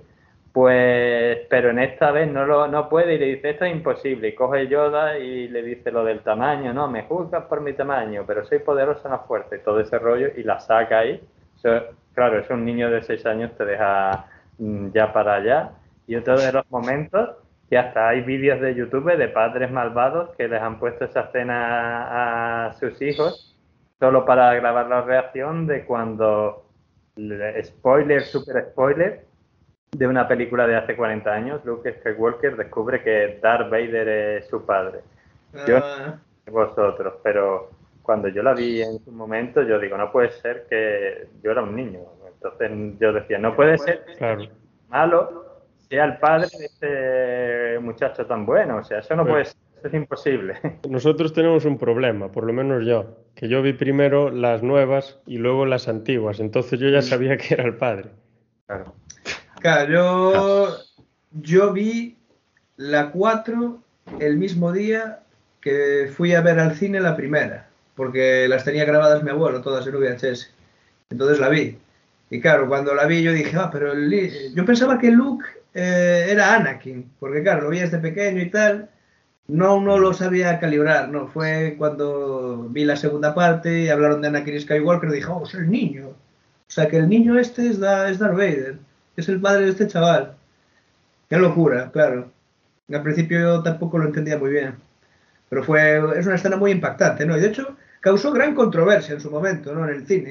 Porque hablábamos de la controversia que causó el episodio 8, pero hostia, cuando se estrenaron el Imperio contraataca, eh, según he leído, a la peña se le fue la flapa con todo el tema de Darth Vader y la paternidad y tal. Incluso también se le fue la flapa a ciertos críticos con, el hecho de las proyecciones estas, que se proyectase Obi-Wan y que hablase con Yoda y tal. No sé. Pienso que al final las cosas hay que mm, valorarlas con el tiempo, ¿no? Porque ya vimos, hoy en día yo creo que no sé si estaréis de acuerdo, pero El Imperio contraataca me parece la mejor película de la saga. Y en su día también le metieron, le metieron de hostia. O sea que es la segunda, ¿no? La, la quinta. La quinta, sí. Sí, la quinta, la quinta. de la saga te refieres a, en todas, de todas, las nueve que hay, o de las tres originales. Sí, sí, yo creo que sí. Es la más redonda. Eh, la que más mensaje quizá tiene y más le dan a la cabeza y tal, posiblemente sí que sea. La más... Es bastante trágica también, tiene sus momentos bastante dramáticos. Mm. Me recuerda un poco a la tercera. Yo creo que la tercera del 2005 está bastante inspirada en esta. Mm. Porque ciertos momentos de peleas, primero es entre Darth Vader y Luke y luego es entre Obi-Wan y Anakin, tienen bastantes similitudes. Incluso las cosas que se dicen y el sentimentalismo de por medio tiene bastante que ver. Sí, sí, sí. Bueno, ya hablaremos, cuando, cuando hagamos el podcast de, las precuelas, hablaremos de la tercera. A mí me gusta mucho, yo creo que es la mejor de las A mí de las tres de, la década del 2000, pues es la que más, que la que más me gusta. Aunque la 1, creo que es la amenaza fantasma, que fue criticadísima, también me gusta bastante. Esa es chula también. La 2 ya, mm, bueno, tampoco voy a decir que es mala, pero bueno. Hablábamos antes de los juguetes. Precisamente la 1 la criticaron mucho porque decían que era una peli para vender juguetes, literalmente. Y yo me compré muchos juguetes de esa película, que es acojonante. Incluso hoy, si vas al rastro de Madrid, ves que siguen vendiendo figuritas del episodio 1. Mm. Pero es, eh, o sea, películas para vender juguetes, cualquier cosa que haga de Star Wars, uno de los objetivos principales es que tú te compres juguetes, tazas, camisetas y todo el rollo. Claro. ¿Y de Pequeños Guerreros qué dijeron entonces? Es parte... Ah, pero Pequeños Guerreros ya formaba parte de, la esencia, ¿no? De la peli, ¿no? Los gorgonitas. A mí me gustaban más los otros, porque Qué barbaridad. A mí esa película me encantaba. Creo que la vi 10 o 12 veces. La vi. Mm. son los gorgonitas, son los rebeldes al final también, ¿no? Sí, son cuatro, sí, justo. Son cuatro pelagaitas que se pelean contra un ejército de 300.000 que tienen todas las armas posibles. Claro, los indios contra los vaqueros, al final, un poco. Sí, es la historia. Claro, al final Star Wars siempre sigue un poco los cánones de. Y sobre todo a posteriori, después de Star Wars, de, las historias que ya siempre se han contado, ¿no? Pero les cambian, les cambian los skins. Y a ver, está guay, ¿no? Ves un poco. Pues, claro, yo, yo lo que quería preguntar es por qué creéis que, que esta narrativa ha triunfado tanto. No, ¿por qué el camino heroico se repite tanto hoy en día y sobre todo después de Star Wars? ¿Por qué lo creéis? O sea, si es que creéis eso. Bueno, primero yo creo que es porque es fácil de seguir. Mm. Sí. Para la gente que lo ve. Porque marca. Ahora cada vez menos, pero antes. Creo que, bueno, pasa en la literatura y pasará en todo. En el periodo clásico que se le llama, los personajes están muy definidos, muy encuadrados. Cada uno tiene una personalidad muy concreta. Uno es bueno, otro es malo. Lo comentamos con el western. Al principio todos los personajes estaban encasillados, ¿no? El bueno con el gorro, perdón, con el sombrero blanco, limpio, con una actitud concreta, etcétera. Y el malo, el gorro negro, con un ojo virollo, con los dientes rotos, con la ropa que da pena y todo el tema. Y yo creo que en Star Wars al principio es capaz de plasmar esas cuadrículas, porque se ven los personajes, no digo que sean simples, pero que están en un cuadrado. O sea, Luke es así, así, así, así. Obi-Wan es así, así y así. Y si ves un poco las posteriores, pues son como más grises. ¿Cómo se llama esta de la película de la que tengo la camiseta, de Rise of Skywalker? La chica esta. Mm. Sí, sí. Sí, y luego, sí, y luego ves a Luke y luego ves a otra gente que son completamente gris, o sea, un poco como Clint Eastwood en el Spaghetti Western, ¿no? Mm, bueno, ni soy bueno, ni soy malo, ni, ni, hago las cosas por mí, ni por ti. Un día me levanto con estas ganas, otro día quiero hacer otra cosa. Mañana quiero mandar a la mierda a la Alianza Rebelde porque yo prefiero estar en mi casa comiéndome un, un o lo que sea. Han Solo, tío, al final. Un poco. Sí, pero yo creo que el... A ver, aparte de que está muy arraigada, porque el camino del héroe es algo no está axiomatizado como en el libro este de Campbell, creo que se llama, pero existe la narrativa desde antes de Cristo, desde tiempos de Sócrates y desde yo creo casi 3.000 años o incluso más. Incluso en la civilización egipcia o babilónica hay ciertas cosas como el camino del héroe, como Gilgamesh, la sí, Gilgamesh, y demás. Exactamente. Yo creo que a la gente bueno, a la gente, a nosotros en general nos gusta la epicidad, porque nos gusta sentirnos en cierta manera grandes, que realmente podemos hacer cosas increíbles. Yo creo que a lo mejor entre una cosa y la otra tiene que ver. Yo creo también, añadiendo lo que tú has dicho, bueno, dos cosillas. A la gente yo creo que nos gusta soñar y ese tipo de historias nos gusta, nos, nos hace soñar. Tanto a los niños que se pueden imaginar que son esos personajes, triunfan los y todo este tipo de cosas, como los adultos también en cierta manera. Y luego es el tema de las sagas. Las sagas, por alguna razón que no controlo yo del todo, algo sí, pero no del todo, siempre han funcionado. O sea, hay sagas nórdicas, hay sagas de héroes griegos, de héroes de cualquier cultura que busques en el mundo moderna o antigua. Y en el cine eso también, pues gracias a Star Wars se produjo. ¿Por qué? Porque yo lo creo que lo conté alguno de vosotros alguna vez, porque si yo te cuento ahora y te digo, te voy a contar la historia de Freyis, la escudera vikinga, pues tú a lo mejor me puedes decir, pues no me interesa para nada porque no sé quién es esta señora, pero te digo, es la sobrina nieta de Ragnar Lodbrok. Dices, uy, yo conozco a ese vikingo. Eh, sí, cuéntame la historia de esa escudera, me está interesando más, porque ya es algo que viene de una historia que tú has escuchado, enlaza con algo que tú conoces yo creo que ese es el tema que tienen las sagas, es en plan de, no, yo soy Luke Skywalker, pues me da igual. No, eh, el hijo de Anakin Skywalker. Ah, conozco a Anakin Skywalker. Vale, esta historia que me cuentas se mezcla con algo que yo conozco, con lo cual, pues ya tiene un, encanto especial para mí, quizás. También yo creo que es la, sencillez de la predicción del lector. Como que es capaz de saber, a ver, no lo vas a saber a ciencia cierta y siempre te pueden dar una sorpresa, pero como que le puede generar satisfacción saber, aparte de todo lo que dijimos, que son muchas cosas, lo que va a pasar más o menos después de un momento concreto. Y si mm. sabe que hay 12 pasos en el camino del héroe, pues sabe que después de la iniciación viene la maduración o como se llama, no me acuerdo bien cómo se llama cada paso. Sabe que hay una negación, sabe que hay todo, entonces como que se anticipa y dice, hostia, mira, Sé casi tanto como el guionista, soy el mejor. Claro, yo creo que es a través de la identificación que se llega a encontrar, pues eso, el deseo por este tipo de narrativas, porque al final el camino del héroe no deja de ser un poco también como la vida, ¿no? Cada vez que emprendemos una aventura, salimos de nuestro mundo ordinario, nos encontramos con nuestros amigos, superamos ciertas pruebas, ciertas, pues eso, ciertas adversidades que se nos presentan, ¿no? Que forman parte de, la vida. Eh, y al final, cuando después de pasar todos estos pasos, eh, caer en el estómago de la ballena, salir renovados y tal, eh, vemos que ya no somos las mismas personas de antes, ¿no? Se produce, pues eso, la, la muerte del antiguo yo, o lo que llama la reconciliación con el, con el padre, y cuando se vuelve al mundo ordinario otra vez se convierte en otra persona, como alguien que se va a vivir fuera durante muchos años, a otro país, y cuando vuelve a España, o a su, a su tierra, a su mundo, es una persona diferente. Entonces yo creo que al final estas historias se han repetido y repetido y repetido a lo largo de la, a lo largo de, de, la historia en sí, de la humanidad, porque es eh, básicamente la narrativa de, la vida de un ser humano, hasta cierto punto. Sí, pero, a lo, grande, sí.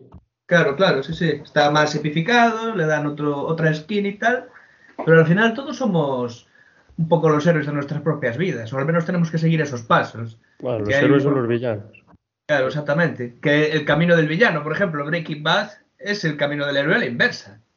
Bueno, se dice que eh, para todo el mundo es el héroe de su propia historia. O sea que para ellos mismos los villanos creen que están haciendo el bien. Volviendo a estar el emperador o Darth Vader creían que estaban haciendo lo mejor para la galaxia. Otra cosa es Ese, bueno, ese es un tema digno ya de análisis, porque ahí entramos en la realmente lo que está bien y lo que está mal. O sea, vale que el sistema del emperador y del imperio pues es autoritario y todo eso, pero claro, podemos llegar a decir que los buenos son los que se dejan llevar por la fuerza y la alianza rebelde. Que yo creo que la alianza rebelde, el tema ese de la fuerza y tal, yo lo creo que lo veo un poco como, como un apoyo a su relato, de queremos rebelarnos contra el imperio y esto de los Jedi y todo este uso de la fuerza luminoso, pues nos viene bien para ganar adeptos a lo mejor. Y el imperio, pues todo lo contrario. O sea, realmente quiénes son los buenos y quiénes son los malos en la historia. Porque los rebeldes también están haciendo que la gente se muera, también hacen sus cosas raras, luego creo que cuando llegan en algún momento al poder hacen alguna cosa extraña. Es complicado. Yo tenía un amigo, bueno, que, bueno, aún lo tengo, que participó en el podcast, es eh, Oscar Er, también filósofo, que siempre que veíamos películas de Star Wars con él, él siempre se sentaba en el cine las tres veces que fuimos y decía, yo voy con el imperio. A mí los rebeldes me parecen lamentables. Yo voy con el imperio. Yo quiero orden, yo quiero autoridad y rigidez y, progreso, luchando es que esa marcha, todos con el mismo que tiene el imperio ya te lo admite ya el orden todo. ¿o no? Ostras, sí, sí. Son diferentes de... Cuando suena eso ya pelos de punta ya. Sí, yo iría más con los, con los rebeldes, pero bueno, no, yo que me quedo un poco a mi, a mi tema. Claro. Eh, en las últimas películas se, se muestra un poco ni rebeldes ni imperio, o sea, gente que va a lo suyo. Pues a mí dejadme tranquilo. La espada naranja, no sé si os acordáis. Sí, sí, sí. No, claro, a ver. Para el otro, yo me quedo en el medio. Sí, sobre todo en, el octavo. Yo, bueno, cuando lleguemos, yo ya advierto que cuando lleguemos a ese podcast voy a dar mucho el coñazo con esa película, pero hablamos ahora de buenos y malos, la identificación con unos con otros y tal. Y claro, son temas que ya se plantean en esa película, hasta cierto punto. No, vemos como realmente... sí como decían pequeños guerreros, o sea, ¿quiénes son los buenos y los malos? Son los gorgonitas buenos. Claro, o sea, yo apelo al personaje de Benicio del Toro en aquella, en aquella película que dice, ah, mira, este le vendía armas a los malos, ah, pero también se las vendía a los buenos. No, al final, ¿quién es el bueno y quién es el malo en esa Lo vemos hoy, ¿no? Que quien le vende armas a Ucrania y a Rusia a lo mejor es la misma persona. Claro, exactamente. Pero, pero bueno, también hay que tener en cuenta, bueno, varias cosas. Sí, hay, también hay gente que dice, pues yo prefiero los Sith a los Jedi cada uno que tiene su gusto y es respetable. Pero también hay que tener en cuenta una cosa, por ejemplo, ya se ve eso un poco en la trilogía original, porque al principio el personaje de Lando se nos presenta como bueno, luego traiciona, spoiler, a Han Solo y a sus amigos y parece que es un villano, pero al final te das cuenta de que no es un villano, sino que de hecho al final en el retorno del Jedi les ayuda a rescatar a, Han y por cierto es el que destruye la, segunda estrella de la muerte, pero el tema es que él hizo todo eso por defender a su ciudad, o sea que él no quería perjudicar a su amigo Han solo, él lo que hizo lo hizo para defender a su ciudad y a todos sus habitantes. Entonces, sí, desde un prisma podemos decir, pues es malo porque traicionó a su amigo, pero si lo ves desde el otro prisma puedes decir, no, es bueno porque salvó la vida de millones de habitantes. Entonces, claro, ¿dónde está ahí la cosa? Y al final, sí, es un héroe, pero a su manera. Claro, claro. Y, y por ejemplo, de Han Solo, ¿podemos decir que Han Solo es bueno? Han Solo es. A mí me parece un, desgraciado. Han Solo es un paquete, tío. Sí, claro, claro, sí, sí, totalmente. Es, me, parece, me parece un tío más deleznable que Darth Vader, por ejemplo. O sea, a ver, cuando hablábamos el otro día del. Parece súper deleznable. De los personajes del Spaghetti Western, del cinismo y de, esa ambivalencia que tienen y los gris que pueden llegar a ser, pues yo veo a Han Solo ahí reflejado. Como ya hablábamos antes, tío, Han disparó, Han disparó primero. Aunque luego quieran decirnos que no. Él claro, yo, por ejemplo, cuando él se preocupa por, por temas de la República, yo lo veo más que se preocupa por sus amigos y por su novia. Hombre, claro. Me preocupa Luke, me preocupa Chihuahua, que es mi amigo de siempre y mi compañero, y me preocupa Leia. Pero a mí la República, a mí, que me, a me cuentas. Luego me dan la medalla y me río, pero a mí que me cuentas de la República. O sea, de la República, de los rebeldes, perdón.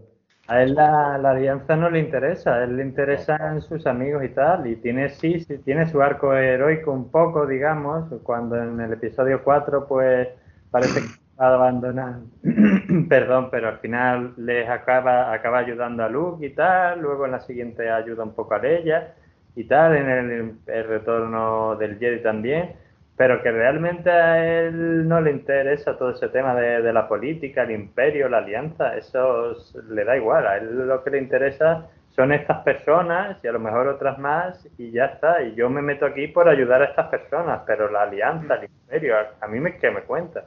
Ya. Da igual. es, es, curioso, ¿no? Porque yo creo que Harrison Ford es un poco así también en la vida real.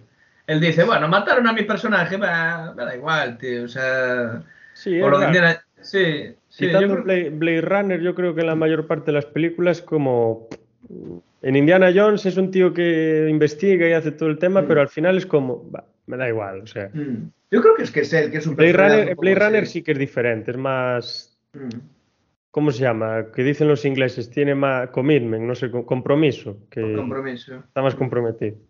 Bueno, aún así, los actores de Blade Runner, la actriz esta, ¿cómo se llamaba la actriz de Blade Runner, hombre? La que era la replicante. Eh, habló pestes de Harrison Ford. O sea, dijo que era un tío sumamente insoportable. Sobre todo la escena esta del, del Sí, sí, sí. Personal es que antes de, de Han Solo, vamos, de lo que Harrison Ford, ¿quién iba a ser el personaje que iba a meter ahí, al actor? No. no Clint Eastwood, seguro. No, no, no, no. Al Pacino, decían. ¿Al Pacino? No me pega nada. ya, chaval. la verdad es que le quedó ni me pegaría, me pegaría Robert De Niro, pero Al Pacino no me pegaría. Porque Al Pacino es más de. No es, es un tío de hacer de pícaro, es un tío de hacer de pez gordo. Robert De Niro sí que podría hacer de pícaro, así de. Como hace en esta película, en Mean Streets. Es un poco parecido. Mm. Salvando muchas distancias, el personaje tiene un cierto aire. Mm, pero no es tan cínico como, como Harrison Ford. No, tanto no, pero bueno, tiene ahí un cierto... Harrison Ford tiene el mejor papel ahí, de verdad. Y aparte que estaba empezando en el cine, ¿no? Ahí, justo. Sí, no sé. Hecho, era desconocido. Habría hecho dos o tres películas así normalillas. Ahí pasan varias cosas. Primero, Luke Skywalker, Mark Hamill entró allí por casualidad su amigo Freddy Krueger, Robert Englund, trabajaba allí haciendo los efectos especiales y le dijo, mira, pues hay un papel y se metió ahí. Luego el tema de Han Solo es que eh, esto es, real. George Lucas intentó matarlo dos veces. Una de ellas la lo iba a matar en el Imperio Contraataca, por eso presentó al personaje de Lando, que iba a ser su sustituto pero como la reacción no fue positiva, no sé si la proyectarían a gente o lo que fuera, pero vio que no era positiva y dijo, bueno, voy a posponer la muerte al retorno del Jedi y ahí lo mato y ahí ya sí, Lando, que ya lo conocéis, se convierte en su sustituto. Y aún así, en el retorno del Jedi tampoco pudo matarlo porque eh, la reacción del público si matara a Han Solo iba a seguir siendo negativa y entonces es porque por lo que luego continúa en la saga, pero realmente George Lucas lo intentó matar dos veces. O sea, George Lucas eh, no, en principio no quería que Han Solo tuviera la importancia que tuvo después en la saga. Era un personaje secundario con su brillo en su momento y a otra cosa.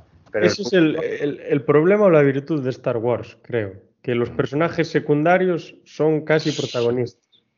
Para mí es una virtud. Porque, para mí es una virtud también. A, ver, a, pesar de que hay personajes que destacan, pues al final Luke, Obi-Wan, la princesa Leia, la madre se llama Padme, ¿no? O Padme o algo así. Padme, sí, a mi ¿no?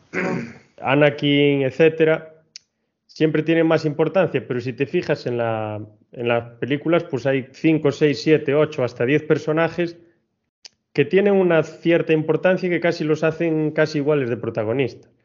Porque al final Lando no tendrá la misma importancia que Luke, pero cobra un, cierto papel que, le da bastante relevancia. Han Solo ya ni te cuento. Mm. Hasta Chewbacca, o, sea...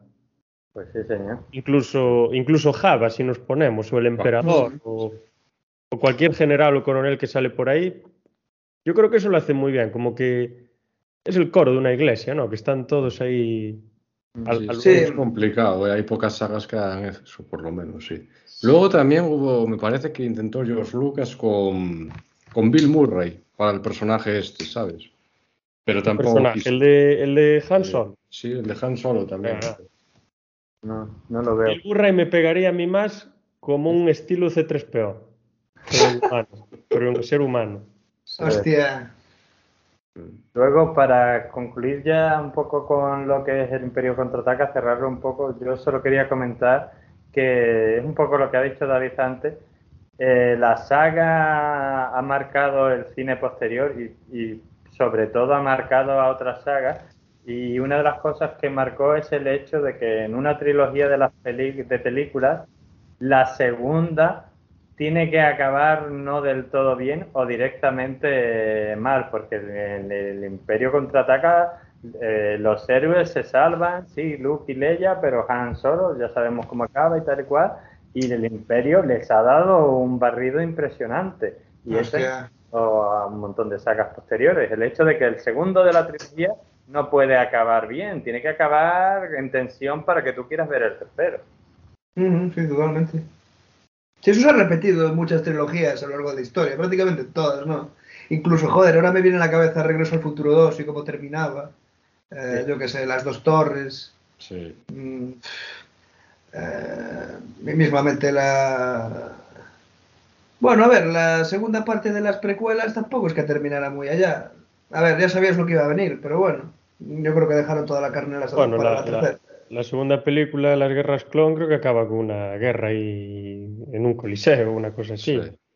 Acaban ahí en una situación bélica. Y la tercera incluso, pues también, y ya te abre la cuarta. El episodio 8 que a ti te gusta tanto acaba igual en el sentido de que a la resistencia, ya no los rebeldes, pero los resistentes, en la primera orden les ha barrido también. O sea, eso lo han cogido sagas, pero el propio Star Wars también ha cogido esta cosa de que la segunda no puede acabar bien, pues si acabas bien, ¿qué, te incita a ti a ver la tercera? Claro. Hmm. Pero bueno. Sí, sí, sí. No. La segunda siempre son para arriesgar un poco. Bueno, señores, me voy. Me voy, pero he aprendido bastante con este podcast, así que os lo agradezco. Venga, chao. Venga, ánimo amigo. Nos vemos. Hasta la próxima. Chao. Y ya de pasar al retorno del Jedi, a mí me gustaría, si os parece bien, que comentemos una película, ya que hemos hablado bastante de Han Solo, que es la película de Han Solo, que en inglés se llamaba Solo a Star Wars eh, Story. Aquí la tradujeron por Han Solo, le añadieron los de Han porque si no traducida al castellano sería solo una historia de Star Wars. Solo una historia de Star Wars, con dos cojones. ¿Qué vas a ver al cine? Solo una historia de Star Wars. Claro, y dijeron, no, el cachondeito lo vamos a editar y le pusieron los de Han. Pero que en inglés no, en inglés se llama Solo y ya está. Eh, yo voy a dar brevemente mi opinión sobre por qué creo que esta película no funciona mucho y ya vosotros decís lo que queráis. Yo creo que el tema, o por lo menos a mí personalmente, yo no puedo hablar de los demás, a mí lo que me pasó es que me contaron cosas que la mitad de ellas yo ya sabía y que en mi cabeza eran mucho más molonas, como la batalla, la, la, la carrera esa de los 12 no sé cuántos pases. sí, sí. Y las otras cosas que me contaron eran un poco como en plan, bueno, vale, está bien, pero que no eran cosas de, y te vamos a contar lo que tú nunca supiste de Han Solo y lo vas a flipar. Pues no, no flipé demasiado. Mm. A ver, a mí me parece un poco una película un poco, valga la redundancia, insustancial. No, no tiene mucha chicha que cortar. A ver, que si la ves te entretiene y tal, pero no sientes que cuando lo hayas cuando lo has terminado hayas visto algo que fuera, no sé, digno de contar, o así, no... Claro, o sea, al final hablas de la carrera de Parsecs y todo este rollo, pero bueno, eso, claro, ya se contó. que no te lo enseñen forma un poco parte de la leyenda. Ahora te lo enseñan, además, eh, creo que tampoco funciona un poco porque siempre hemos asociado mucho a, Harrison Ford con, Han Solo, y ahora que nos ponen un personaje más joven y tal, pues no sé. Claro, evidentemente no iban a meter el CGI por doquier en esta película, siendo además un protagonista. Eh, pero bueno, no sé, creo que es la. A mí es la que menos me gusta de todas las películas de Star Wars, de todas. No sé si me gusta. Yo, yo esta no la vi, eh, no puedo sí. Pues yo no sé si me gusta más esa o el episodio 9. O sea, estoy ahí, ahí, ahí. Quizá me quede antes con el episodio 9 porque al menos, bueno, intenta cerrar algún arco de la forma que, bueno, pues que se pueda, ¿no? Porque estaban las cosas complicadas, pero esta, no sé, no me dice mucho, la verdad. Pero bueno, es entretenida y todas las cosas que hemos hablado antes, del western y tal, yo creo que están presentes ahí y al menos es divertida de ver. Y el, el final está guay porque de alguna forma lo del personaje este que aparece al final, ¿no? Hace que las otras series que, que vinieron antes pues le da más valor. Eso sí que es verdad, le da más valor a esas series que, joder, hay gente que no sabe que este personaje todavía sigue ahí entre nosotros. Y claro, lo vea igual, flipa. Pero bueno, está bien, eso es quizá el único apunte que puedo dar realmente. No sé qué pensáis. O bueno, qué piensa Daniel, ya que Rubén no vio la película. Sí. yo... yo le pregunté a alguien que sabía del tema si formaba parte del canon o era importante y me dijeron no, y yo dije, pues no la veo. Ah, básicamente Canon es, eh, Canon, es. sí. bueno, de la línea temporal no me acuerdo bien. Canon es, sí, en la línea temporal te lo digo yo ahora mismo, va, porque la tengo aquí y porque si tenéis Disney Plus, pues sale ahí la línea temporal. La línea temporal va justo eh, después de Obi-Wan Kenobi la serie y antes de Rebels. Eh, pues, ¿qué iba a decir? A mí me pasa un poco lo mismo. Yo, de hecho, si me preguntas, yo te puedo recomendar otras cosas de Star Wars. O sea, yo te recomiendo antes de que te veas la serie de Rebel que la película de Han Solo. Y a mí no me desagradó, pero claro, es una película que del cine que yo salí casi como que igual. Y claro, cuando tú vas a ver una película de Star Wars no vas a, que, a salir igual del cine, vas a salir en plan como si tú hubieras viajado más allá, como quien dice, ¿no? Y has sentido ahí, o sea, no es como la trilogía original o como por ejemplo Rogue One, que yo salí del cine, pues sales eh, emocionado en cierta forma, ¿no? Tan solo era en plan de, bueno, vale. Claro, eh, o sea, es que el mayor problema es eh, que eso, salir como entraste, ¿no? Porque al fin y al cabo, yo qué sé, te puede gustar más o menos la nueva trilogía o las nuevas películas o, las nuevas series, pero eso, o las defiendes o, las atacas, o tienes algo que contar sobre ellas, no. Pero claro, ¿qué aporta Han Solo a todo este tinglado? O sea, realmente es una película que está justificada que exista. Está justificado que exista. No sé, no... Es eso, a mí no me dijo nada. Y lo creo que lo peor de una película es que no te diga nada. No, porque si, si, si no te gusta y sales enfadado, bueno, está bien, porque puedes debatir y tal. Pero, claro, yo recuerdo que salí del cine de ver esa película y es que hasta, me daba pereza comentarla, o sea, quiero decir, porque al final era un poco lo que ya habían dicho en internet, que a veces me da rabia incluso darle la razón a estas críticas que salen en internet, pero bueno, eso, no, no creo que aporte mucho. Casi prefiero ver el especial de Navidad, que aún no hablamos, aún no hablamos de él, ¿eh? pero es importante también para, para, la, para la historia. ¿no? Spaceballs, mejor. ¿Quieres eh, entrar en, el, en, la última peli, en el Imperio, eh, uy, en el Retorno del Jedi? Si quieres, es tu momento. Cuéntanos todo lo que quieras del especial de Navidad. El especial de Navidad, ¿qué, vamos a contar del especial de Navidad? La primera vez que apareció nuestro querido amigo Boba Fett. Que no, no sé si visteis la serie, yo no la vi. ¿Sabéis si está guay o no? Está bastante bien. La serie hay gente que la ha criticado bastante. A mí me gustó. Sí que te voy a decir una cosa, sin desvelar nada de la trama. Los primeros episodios son más flojillos, pero mm. los últimos episodios son muy chulos, muy chulos. Y hay cameos muy interesantes. Spoiler. Eh, ya. Yo vi el final de Mandalorian y ya inevitablemente, como me pasó con Juego de Tronos, pues me comí los spoilers. Bueno, me comí los spoilers de las apariciones, no me comí los arcos de la historia porque quería ver la serie. Y bueno, antes de apuntar unas pinceladas sobre el especial de Navidad, quería preguntaros cuántos capítulos tiene esta serie, porque igual me la veo estos días. ¿Es corta o...? Seis. Seis. Fantástico. Pues me la voy a ver del toque. Cojonudo. Bueno, eh, especial de Navidad, momentos estelares del especial de Navidad. Chehuaca reencontrándose con su familia eh, por acción de gracias. La princesa Leia cantando una versión de la banda sonora de John Williams de Star Wars junto a un tío con un piano, recuerdo. Eh, ¿Qué más? ¿Qué más podemos decir? Es que es tan disparatado todo lo que pasa ahí. Es tan disparatado. Sale Luke también, un jovencito. Eh, no recuerdo ni lo que hacía. Solo sé que el tío salía con la cara así de, de ¿qué, qué coño estoy haciendo aquí? Y George Lucas, según cuenta la leyenda, que no sé si será una leyenda o será la pura realidad, intentó esconder, prohibir esa película. Sí, eh, sí, sí, sí, pero no puedo evitar, no puedo evitar las filtraciones, ¿no? Hoy en día. No, lo que pasa es que la Fox le dijo, mira, si quieres dinerito para, porque la Fox quería hacer una continuación, pero dijo, si quieres dinerito para, para tu próxima película, contraataca, tienes que hacer esto. Y Lucas hizo así, de eso de que tú dices, no sé qué voy a contar ahora porque todo lo estoy dejando en el Imperio Contraataca, a ver qué se me ocurre. Y escribió lo, lo que se le vino ahí, un programa de variedades, porque le pidieron que tenía que meter canciones. Encima la Fox vino con exigencia. Y tienen que cantar, y tienen que no sé qué. Y él hizo ahí, salió el programa y claro, cuando él mismo vio su propia obra, dijo, pero Dios mío, y, por años se ha intentado ocultarlo. De hecho, no sé si lo tienen en Disney Plus, creo que sí, pero vamos, que... Yo, lo vi en YouTube, yo lo vi en YouTube. Aún así, eh, la parte de animación de Boba Fett mola. Yo creo que, a ver, no es que sea la hostia, pero mola. Está guay, está guay. Pero bueno.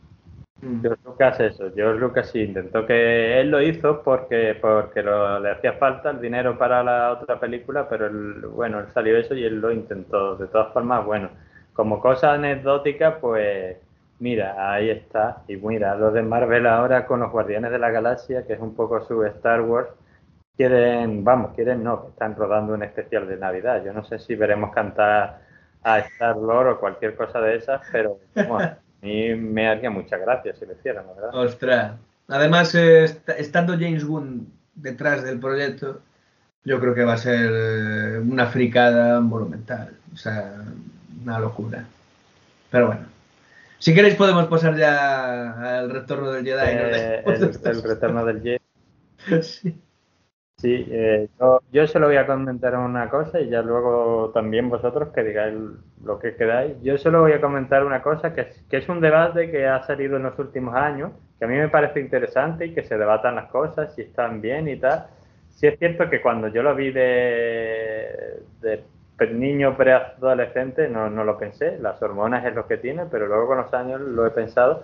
Lo que pasa es que yo he llegado a una conclusión que digo, a lo mejor os estáis equivocando y es lo opuesto es el tema de Leia Esclava, ¿vale? Que es el, uno de los disfraces más usados en casi todas las convenciones de cómic, cuando el Java la, coge como esclava. O sea, ellos intentan rescatar a Han Solo, le sale mal, Luke Skywalker lo tira con el bicho ese, el Sarlacc, que lo derrota, y a Leia la hace esclava y tal. Que yo confieso y no lo escondo, cuando era preadolescente, ese atuendo y esa Leia me daba, como diría Rubén, picorcito. O sea, eso es. yo no digo eso. Eso es un hecho eh, y es así, pero luego con los años y a lo mejor menos hormonas, lo he pensado porque ha habido conversaciones, o por lo menos yo he escuchado conversaciones sobre eso, y me he dado cuenta de que aparte de que sí, que seguro que existía el componente de vamos a poner a esta muchacha que está de buen ver con un atuendo atractivo, luego me he puesto a analizarlo y me he dado cuenta de una cosa. Si Darth Vader es el villano de Luke Skywalker, ¿vale? Que la mayor parte de las acciones de Luke Skywalker se determinan por las de Darth Vader y así.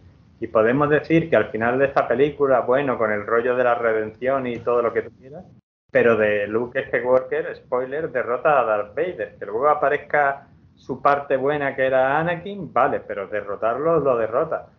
Ya va a dejar que es el que esclaviza a Leia y la viste así de esa manera, es el villano de Han Solo. O sea, de Han Solo empieza la nueva esperanza que hay un tío que lo quiere matar porque ya va, porque no le ha pagado unos dineros Y en la segunda lo pelan en carbonita por el mismo tema de los problemas de Java, que Java quiere, digamos, marcar un ejemplo con, con Han Solo o sea, que el villano de, Han Solo, digamos, en esta saga es Java. Y es lo curioso, y es lo que me parece relevante. Yo no sé si a lo mejor es una cosa que se me ha ocurrido a mí, o era el, propósito de Lucas y, mucha gente no se ha dado cuenta. Quien mata al villano de Han Solo no es Han Solo. Han Solo está en ese momento medio ciego que eh, ahí liándola un poco con, con Boba Fett y con Lando y todo este rollo que sí, que medio salva a Lando, pero que realmente no, no derrota a su villano, lo derrota a Leia. Y entonces yo digo, a ver si va a ser, y esto es mi idea, que a lo mejor me equivoco, que la historia es esa. O sea, el tema es que Leia es capaz de hacer en una película lo que Han Solo no ha sido capaz de hacer en tres. Y que además este tío es el tío que ha querido coger a la princesa rebelde, a la heroína, digamos, insometible, a la mujer eh, chapalante y la ha querido someter, esclavizar, incluso hasta humillar con el bikini ese tal y cual. Y al final ella, pues como es la princesa que no puede someter, pues se lo carga. Y se, lo carga, sí, sí. Literalmente, o sea que no. Que a lo mejor el mensaje era ese, que no puede someter a una tía como la princesa Leia. O sea, ella esperará el momento adecuado y se llevará la cosa a su terreno. Sí, sí, totalmente. Al final, y bueno, y luego al final acaba con Han Solo, la tía. Acaba Leia con Han Solo, ¿no? Pues eso, tío, le resolvió el problema en un santiamén. Mm. Si es que Leia es la mejor, joder. Es la mejor. Ya lo, pues, hemos visto. la para mí que sí que sí, ¿eh?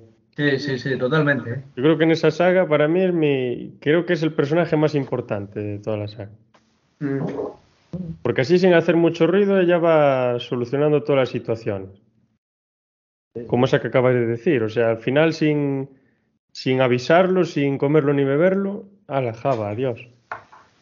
Totalmente.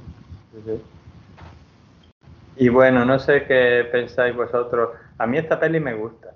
Pero sí es verdad, hoy en día bueno, hoy en día también un poco también, mucha gente la criticó por todo el tema de los Ewoks y todo ese rollo.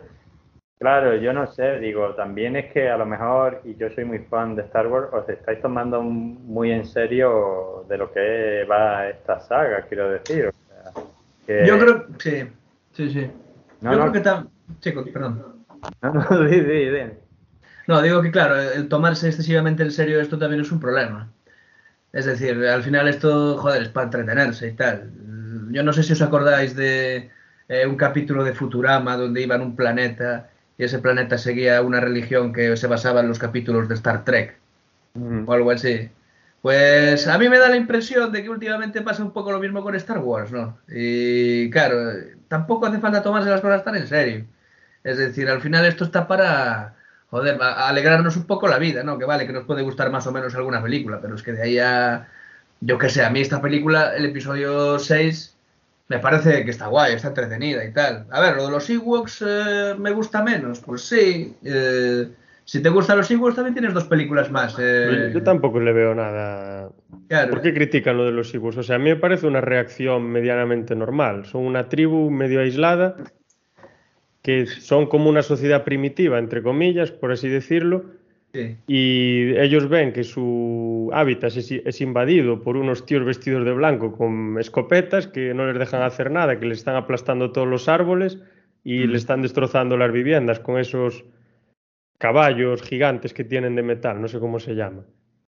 Sí, las... Y claro, y luego ven, realmente ven una, un, un, bicho ahí dorado, brillante, que habla, que tiene luces y, y claro, se quedan flipados. Y a mí me recuerda un poco a la reacción de los nativos americanos cuando veían a algunos de los españoles llegando, que muchos mm. pensaron que eran dioses, o sea, ¡guau! Y de hecho, joder, hace 3PO lo, lo encumbran como si fuera claro, claro, Dios, ¿no? Claro. Sí, eso está guay. Yo creo que lo que pasa con los Ewoks es un poco lo que pasa con, con el personaje este... ¿Cómo se llamaba esta, esta chica que iba con Finn en el episodio 8 que era asiática, no? Bueno. Ah, sí, Rose. Rose, Rose. Pues eso, cada vez que lo que hablamos al principio, ¿no? Que la gente se raya porque salgan películas o porque salga gente de otra raza o que salga gente de raza negra y tal. Pues yo creo que a los Ewoks directamente los criticaron porque parecían peluchitos.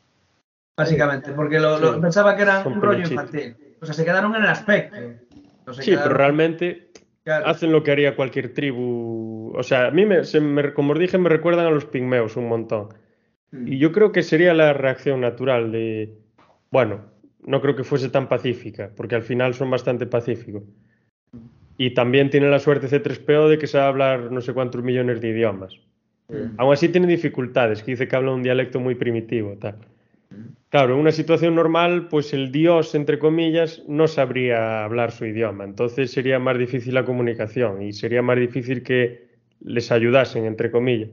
Y luego la escena en la que pelean con los soldados imperiales, a ver, realmente los soldados imperiales pues tienen mucho más tecnología y pueden destrozar todo, pero al final es como, como te pasa en, en, Vietnam con Estados Unidos o incluso te pasa al invadir ciertas zonas, que quien conoce el terreno y siempre va a tener ventaja sobre ti, aunque pelee con piedras, porque sabe dónde están las trampas, sabe cuándo hay que salir, sabe cuándo va a llover, eh, sabe los animales que hay, sabe los peligros que hay sabe cómo tenderte una emboscada y todo el tema. Incluso sabe dónde hay arenas movedizas también. O sea. Es como Fidel Castro en, Sierra Maestra, o sea que básicamente conquistaron Cuba o tomaron Cuba desde una montaña, o sea que eso es casi un, parece un disparate, pero no, las cosas son así. Hablas de Vietnam también, sí. eso es totalmente lógico. Pero claro, yo creo que la crítica fundamental que se le hizo a esta película fue que los Ewoks parecían peluches. Y como eran peluches, ya eran algo infantil. Y lo parece, lo parece. Claro, pero. ¿Qué más da? O sea, quiero decir.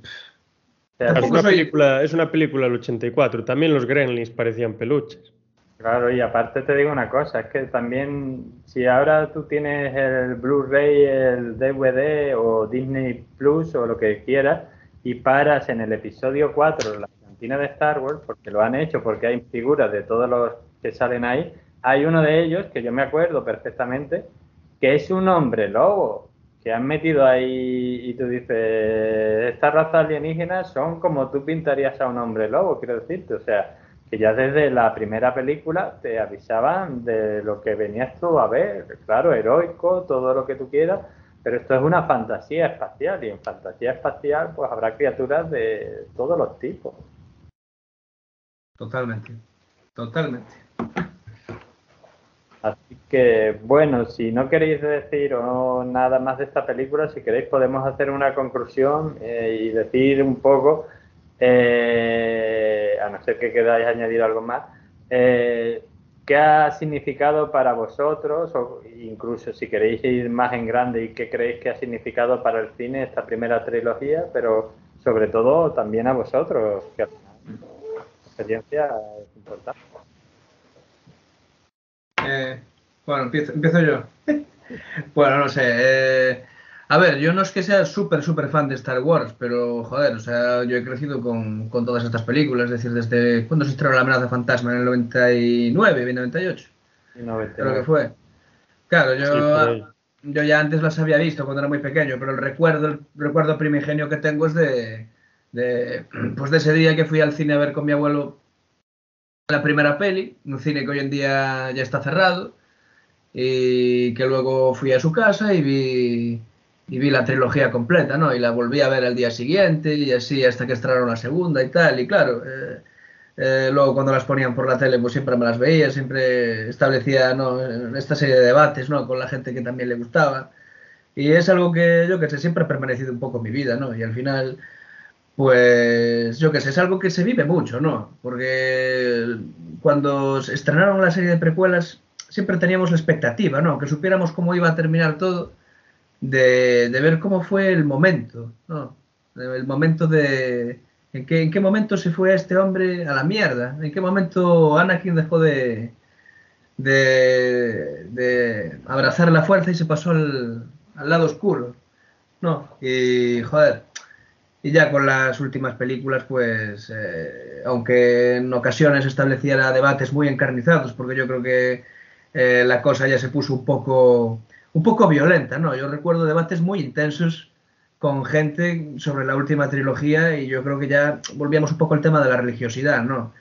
Eh, yo creo que hay que entender que esto es ficción y que solo el tiempo puede poner las cosas en valor. Hoy en día nos recordamos la primera eh, serie de precuelas mucho mejor de lo que de lo que ahora o de lo que antes pensamos de ella, ¿no? Tuvieron que venir otras secuelas para que pusiéramos en valor la otra, las otras. Dentro de unos años, pues seguramente pondremos en valor esto último, ¿no? Esta última serie de películas. Y nada, simplemente decir que, que joder, es que, que, a nivel personal ha sido una experiencia genial. Además, no solo ha sido una experiencia de películas, ¿no? Porque al final hemos leído cómics, hemos jugado a juegos, hemos visto recientemente series, ¿no? Y, bueno, eh, creíamos que durante un tiempo esto ya no iba, o sea, que no íbamos a volver al cine a verlas, pero por suerte o por desgracia hemos tenido la suerte de que se van a seguir estrenando películas. Y nada, yo creo que lo mejor que, puede, que podemos hacer es disfrutarlas, eh, con sus defectos, con sus virtudes. Tampoco creo que sea una saga perfecta. Creo que nada es perfecto, pero en el fondo Star Wars siempre ha sido para mí como, como reencontrarme con un viejo amigo, ¿no? Yo ya lo decía también cuando estrenaron la, nueva peli de Jurassic World. No, al final es algo con lo que has crecido y que al final tampoco te importa mucho si está bien o mal. O sea, es como volver a encontrarte con alguien después de mucho tiempo, de muchos años y preguntarle qué tal le ha ido la vida. ¿No? Y, eso siempre es bonito. Y respecto a lo del cine, para no, para no extenderme mucho ya, es lo, que, lo que comentábamos en el podcast eh, por la mitad o al principio, ¿no? Que ha sido un punto de inflexión muy interesante respecto a lo que son las narrativas, eh, la narrativa campbelliana, ¿no? Y que gran parte de la narrativa actual se la debemos a esta saga. Y esto te lo dicen profesores de cine. O sea, yo recomiendo uno que es Aaron Rodríguez Serrano, que tiene un canal fantástico en YouTube, eh, que tiene precisamente un ensayo sobre Joseph Campbell. Y que, que joa, cuando estamos viendo una película de Marvel al final, lo que estamos viendo es una consecuencia de lo que fue Star Wars en su día. Y con esto ya acabo porque no quiero extenderme mucho más. Así que bueno, eh, Rubén, si, Sí, a ver, a ver si puedo añadir algo. A ver, en parte a mí me parece que Star Wars es como, como un colador o una cosa así. En lo que se refiere a la ciencia, bueno, la ciencia ficción no tanto, más a la fantasía, aunque a lo mejor tiene algún elemento pequeñito de ciencia ficción, pero pocos, pocos creo yo que tiene. Eh, que me parece un colador de, fantasía, de metafísica, de epopeya, de un montón de cosas y de ciertas otras formas de hacer cine, como, como el propio western, el cine de Kurosawa y todo lo que mencionabais vosotros. Y es como que mm, tiene, está exprimiendo la naranja en la que está todo eso y el zumo que cae en el vaso es Star Wars, que es como una mezcla de todo lo que hay ahí y lo que se queda ahí pues es lo que no le va haciendo tanta falta. Y es como una forma de adaptar viejas formas de hacer cine, mil formas de hacer cine, que son remotas, como sería el cine Kurosawa, porque al final era una persona seguida por los cineastas americanos, pero no por el público en general. O sea, no creo que lo conociesen mucha gente de a pie a Kurosawa en los años 60 en Estados Unidos. Más bien, sí, For Coppola lo conoce, lo conoce George Lucas, lo conoce Scorsese, gente que ya tenía un bagaje, incluso directores europeos también, pero no gente así normal. Y es como adaptar esas formas de hacer cine, esas formas de, contar una narrativa a las nuevas formas que vienen, porque al final es una adaptación de, esos caminos a la galaxia, al espacio, porque el siglo XX, yo creo que a, partir de mediados del siglo XX es el siglo de los extraterrestres. Creo que tendríamos que, o sea, es la locura total. Los extraterrestres casi se vuelven la, nueva obsesión que antes estaba cubierta por los ángeles, por Dios y por todas estas cosas. Y sobre todo en Estados Unidos, y aún hoy. Es una... Estamos obsesionados con los alienígenas, aunque parezca que no, entre otras muchas cosas. Y luego, haciendo así un, comentario un poco pedante, hay un libro de, de William James, de mis filósofos favoritos, sobre el que hice el TFG y un montón de cosas más, que se llama Pragmatism, lo voy a decir en inglés, Pragmatism, a new name for some old ways of thinking, o sea, un nuevo nombre por, para algunas viejas maneras de pensar.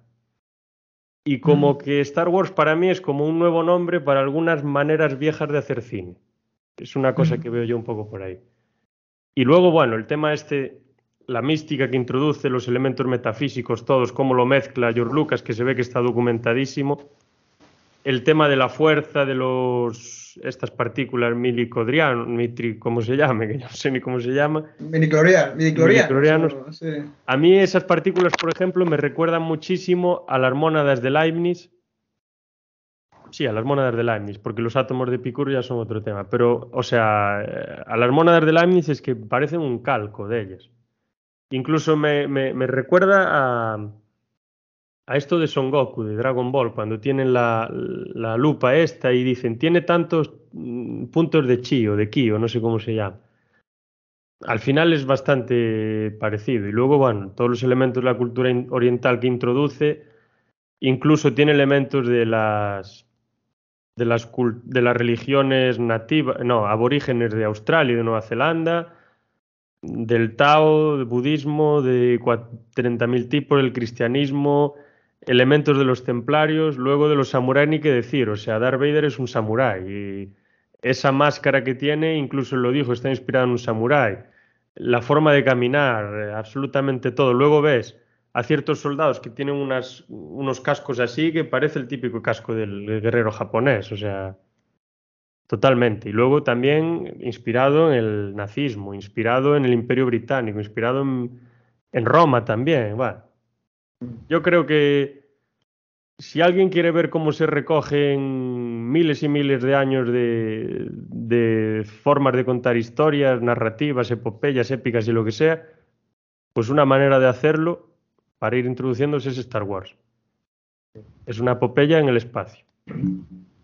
Y creo que me alargué un poco. No, no, está fantástico. Bueno, pues yo creo que habéis contado bastante bien mejor de lo que yo podría hacer, la, influencia que he tenido y de dónde viene. Yo voy a contar una historia personal.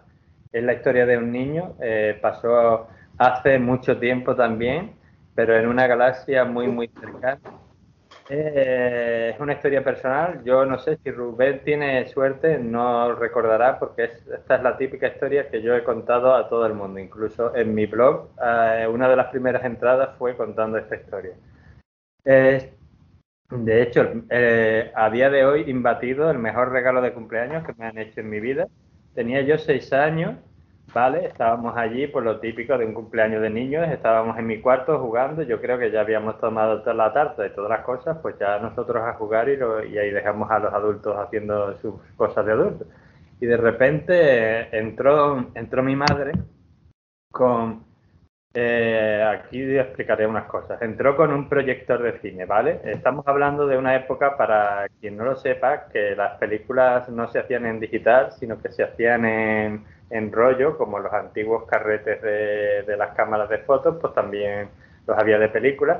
Y estamos hablando de, un tipo de cámara que muchos no han conocido, que había en los cines antiguos.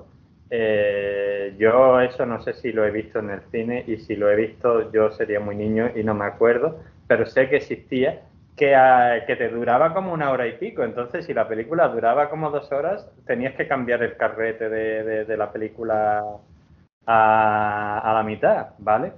El rollo es que entraron con un proyector de cine, un proyector de cine de verdad. Yo además me acuerdo porque era niño, digo, ostras, esto es como mi Cinexin en grande.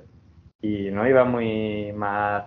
Y de repente, sin previo aviso, empiezan a proyectar el, Imperio contraataca. Yo todavía no había visto ni, ni no una nueva esperanza. La, la vi después, que la pusieron en un cine de verano de por aquí y mi madre me llevó para que viera lo que había pasado antes. Pero vamos, no importó mucho. Puedo contar que durante esa primera hora no hubo más niños más callados eh, en todo el universo. O sea, estábamos ahí que nos importaba, la casa hubiera salido ardiendo y nosotros hubiéramos seguido mirando. La proyectaron sobre una pared de mi cuarto. Mirando a esa pared.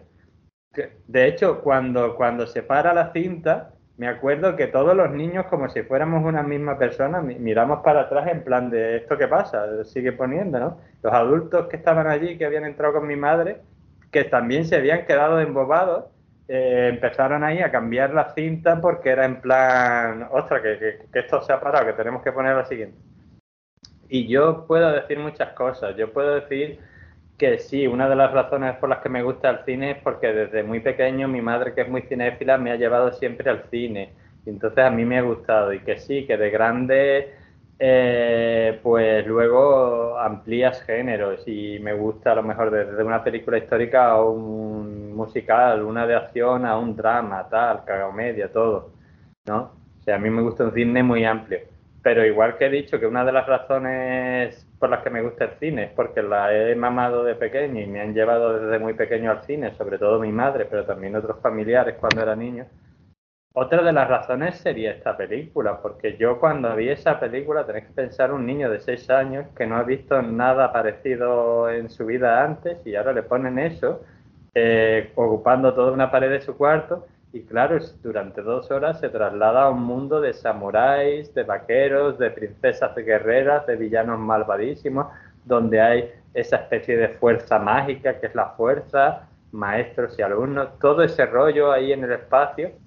Claro, yo me acuerdo que yo dije, no sé qué es esto, pero yo quiero más de esto, yo quiero vivir en, eh, en este mundo y podría decir que luego habrá películas que me habrán gustado incluso más que esta, pero una de las razones, igual que he dicho otra, eh, una de las razones por las que yo amo el cine es gracias al Imperio Contraataca. O sea, esa película podrá ser mejor o peor y tendrá todos sus, sus defectos que los tiene, pero me enseñó que el cine puede ser mágico y que la magia del cine te puede alegrar la vida. Así que yo personalmente tengo una conexión especial con esta saga, pero en concreto por con esa película porque ya digo, y además es, es que es la primera película que recuerdo. O sea, yo sé que de chico me llevaron más veces al cine, pero con cuatro años me dirás tú de qué películas te acuerdas. Pero esa es la primera película que me, que me acuerdo y además y fue por todo eso, porque es que me enseñó la magia del cine. Entonces, sí, yo a esta película me gusta mucho y estoy muy agradecido porque bueno, me enseñó la magia del cine. Brutal. Te pasó como a mí con, con, la película del planeta de los simios de Tim Burton, que me dejó una huella enorme, pero no me enseñó la alegría, me enseñó todo lo contrario, me causó un impacto. Es la película que yo recuerdo que me marcó cinematográficamente de pequeño, o sea, como un martillazo en la cabeza, ver la película y ¡boom! Y que me explotó la cabeza, o sea, me volví completamente obsesionado con el tema de los de esos simios y tal. Claro, eso me Exactamente lo mismo. Pero todo el mundo, lo recuerde o no, hay una película y puede ser cualquiera que es la que le ha hecho que luego ame el resto del cine, creo yo. Mm. La mía, la mía fue porque Jurásico.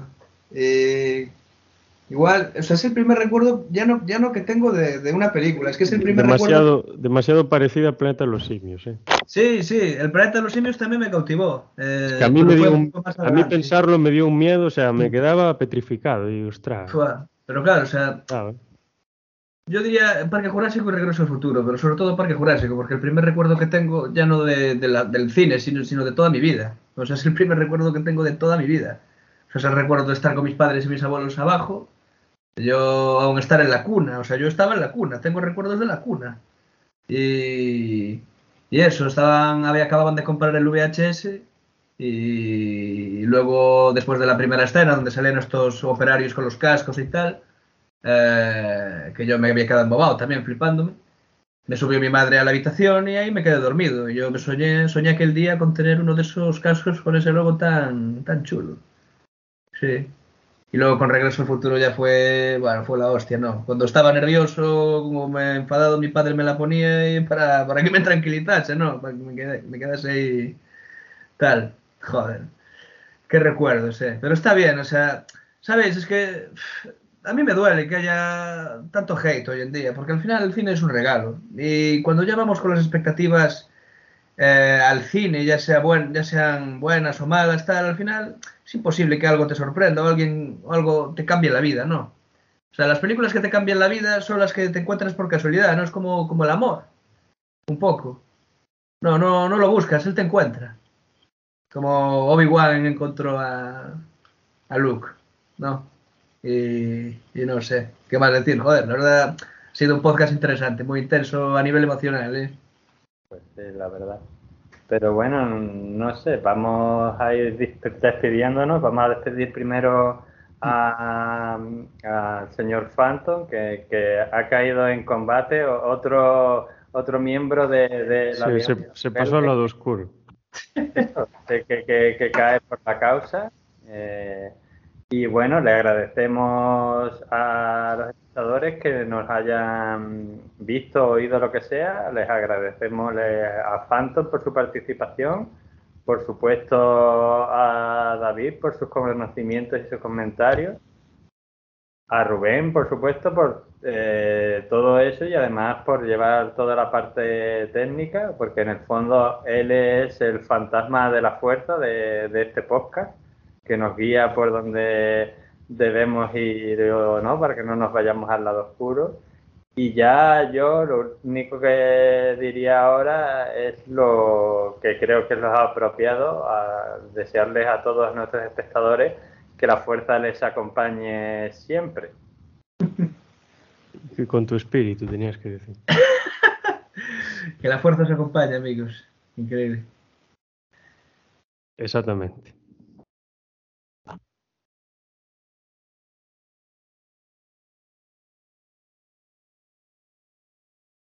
Nos quedamos en silencio.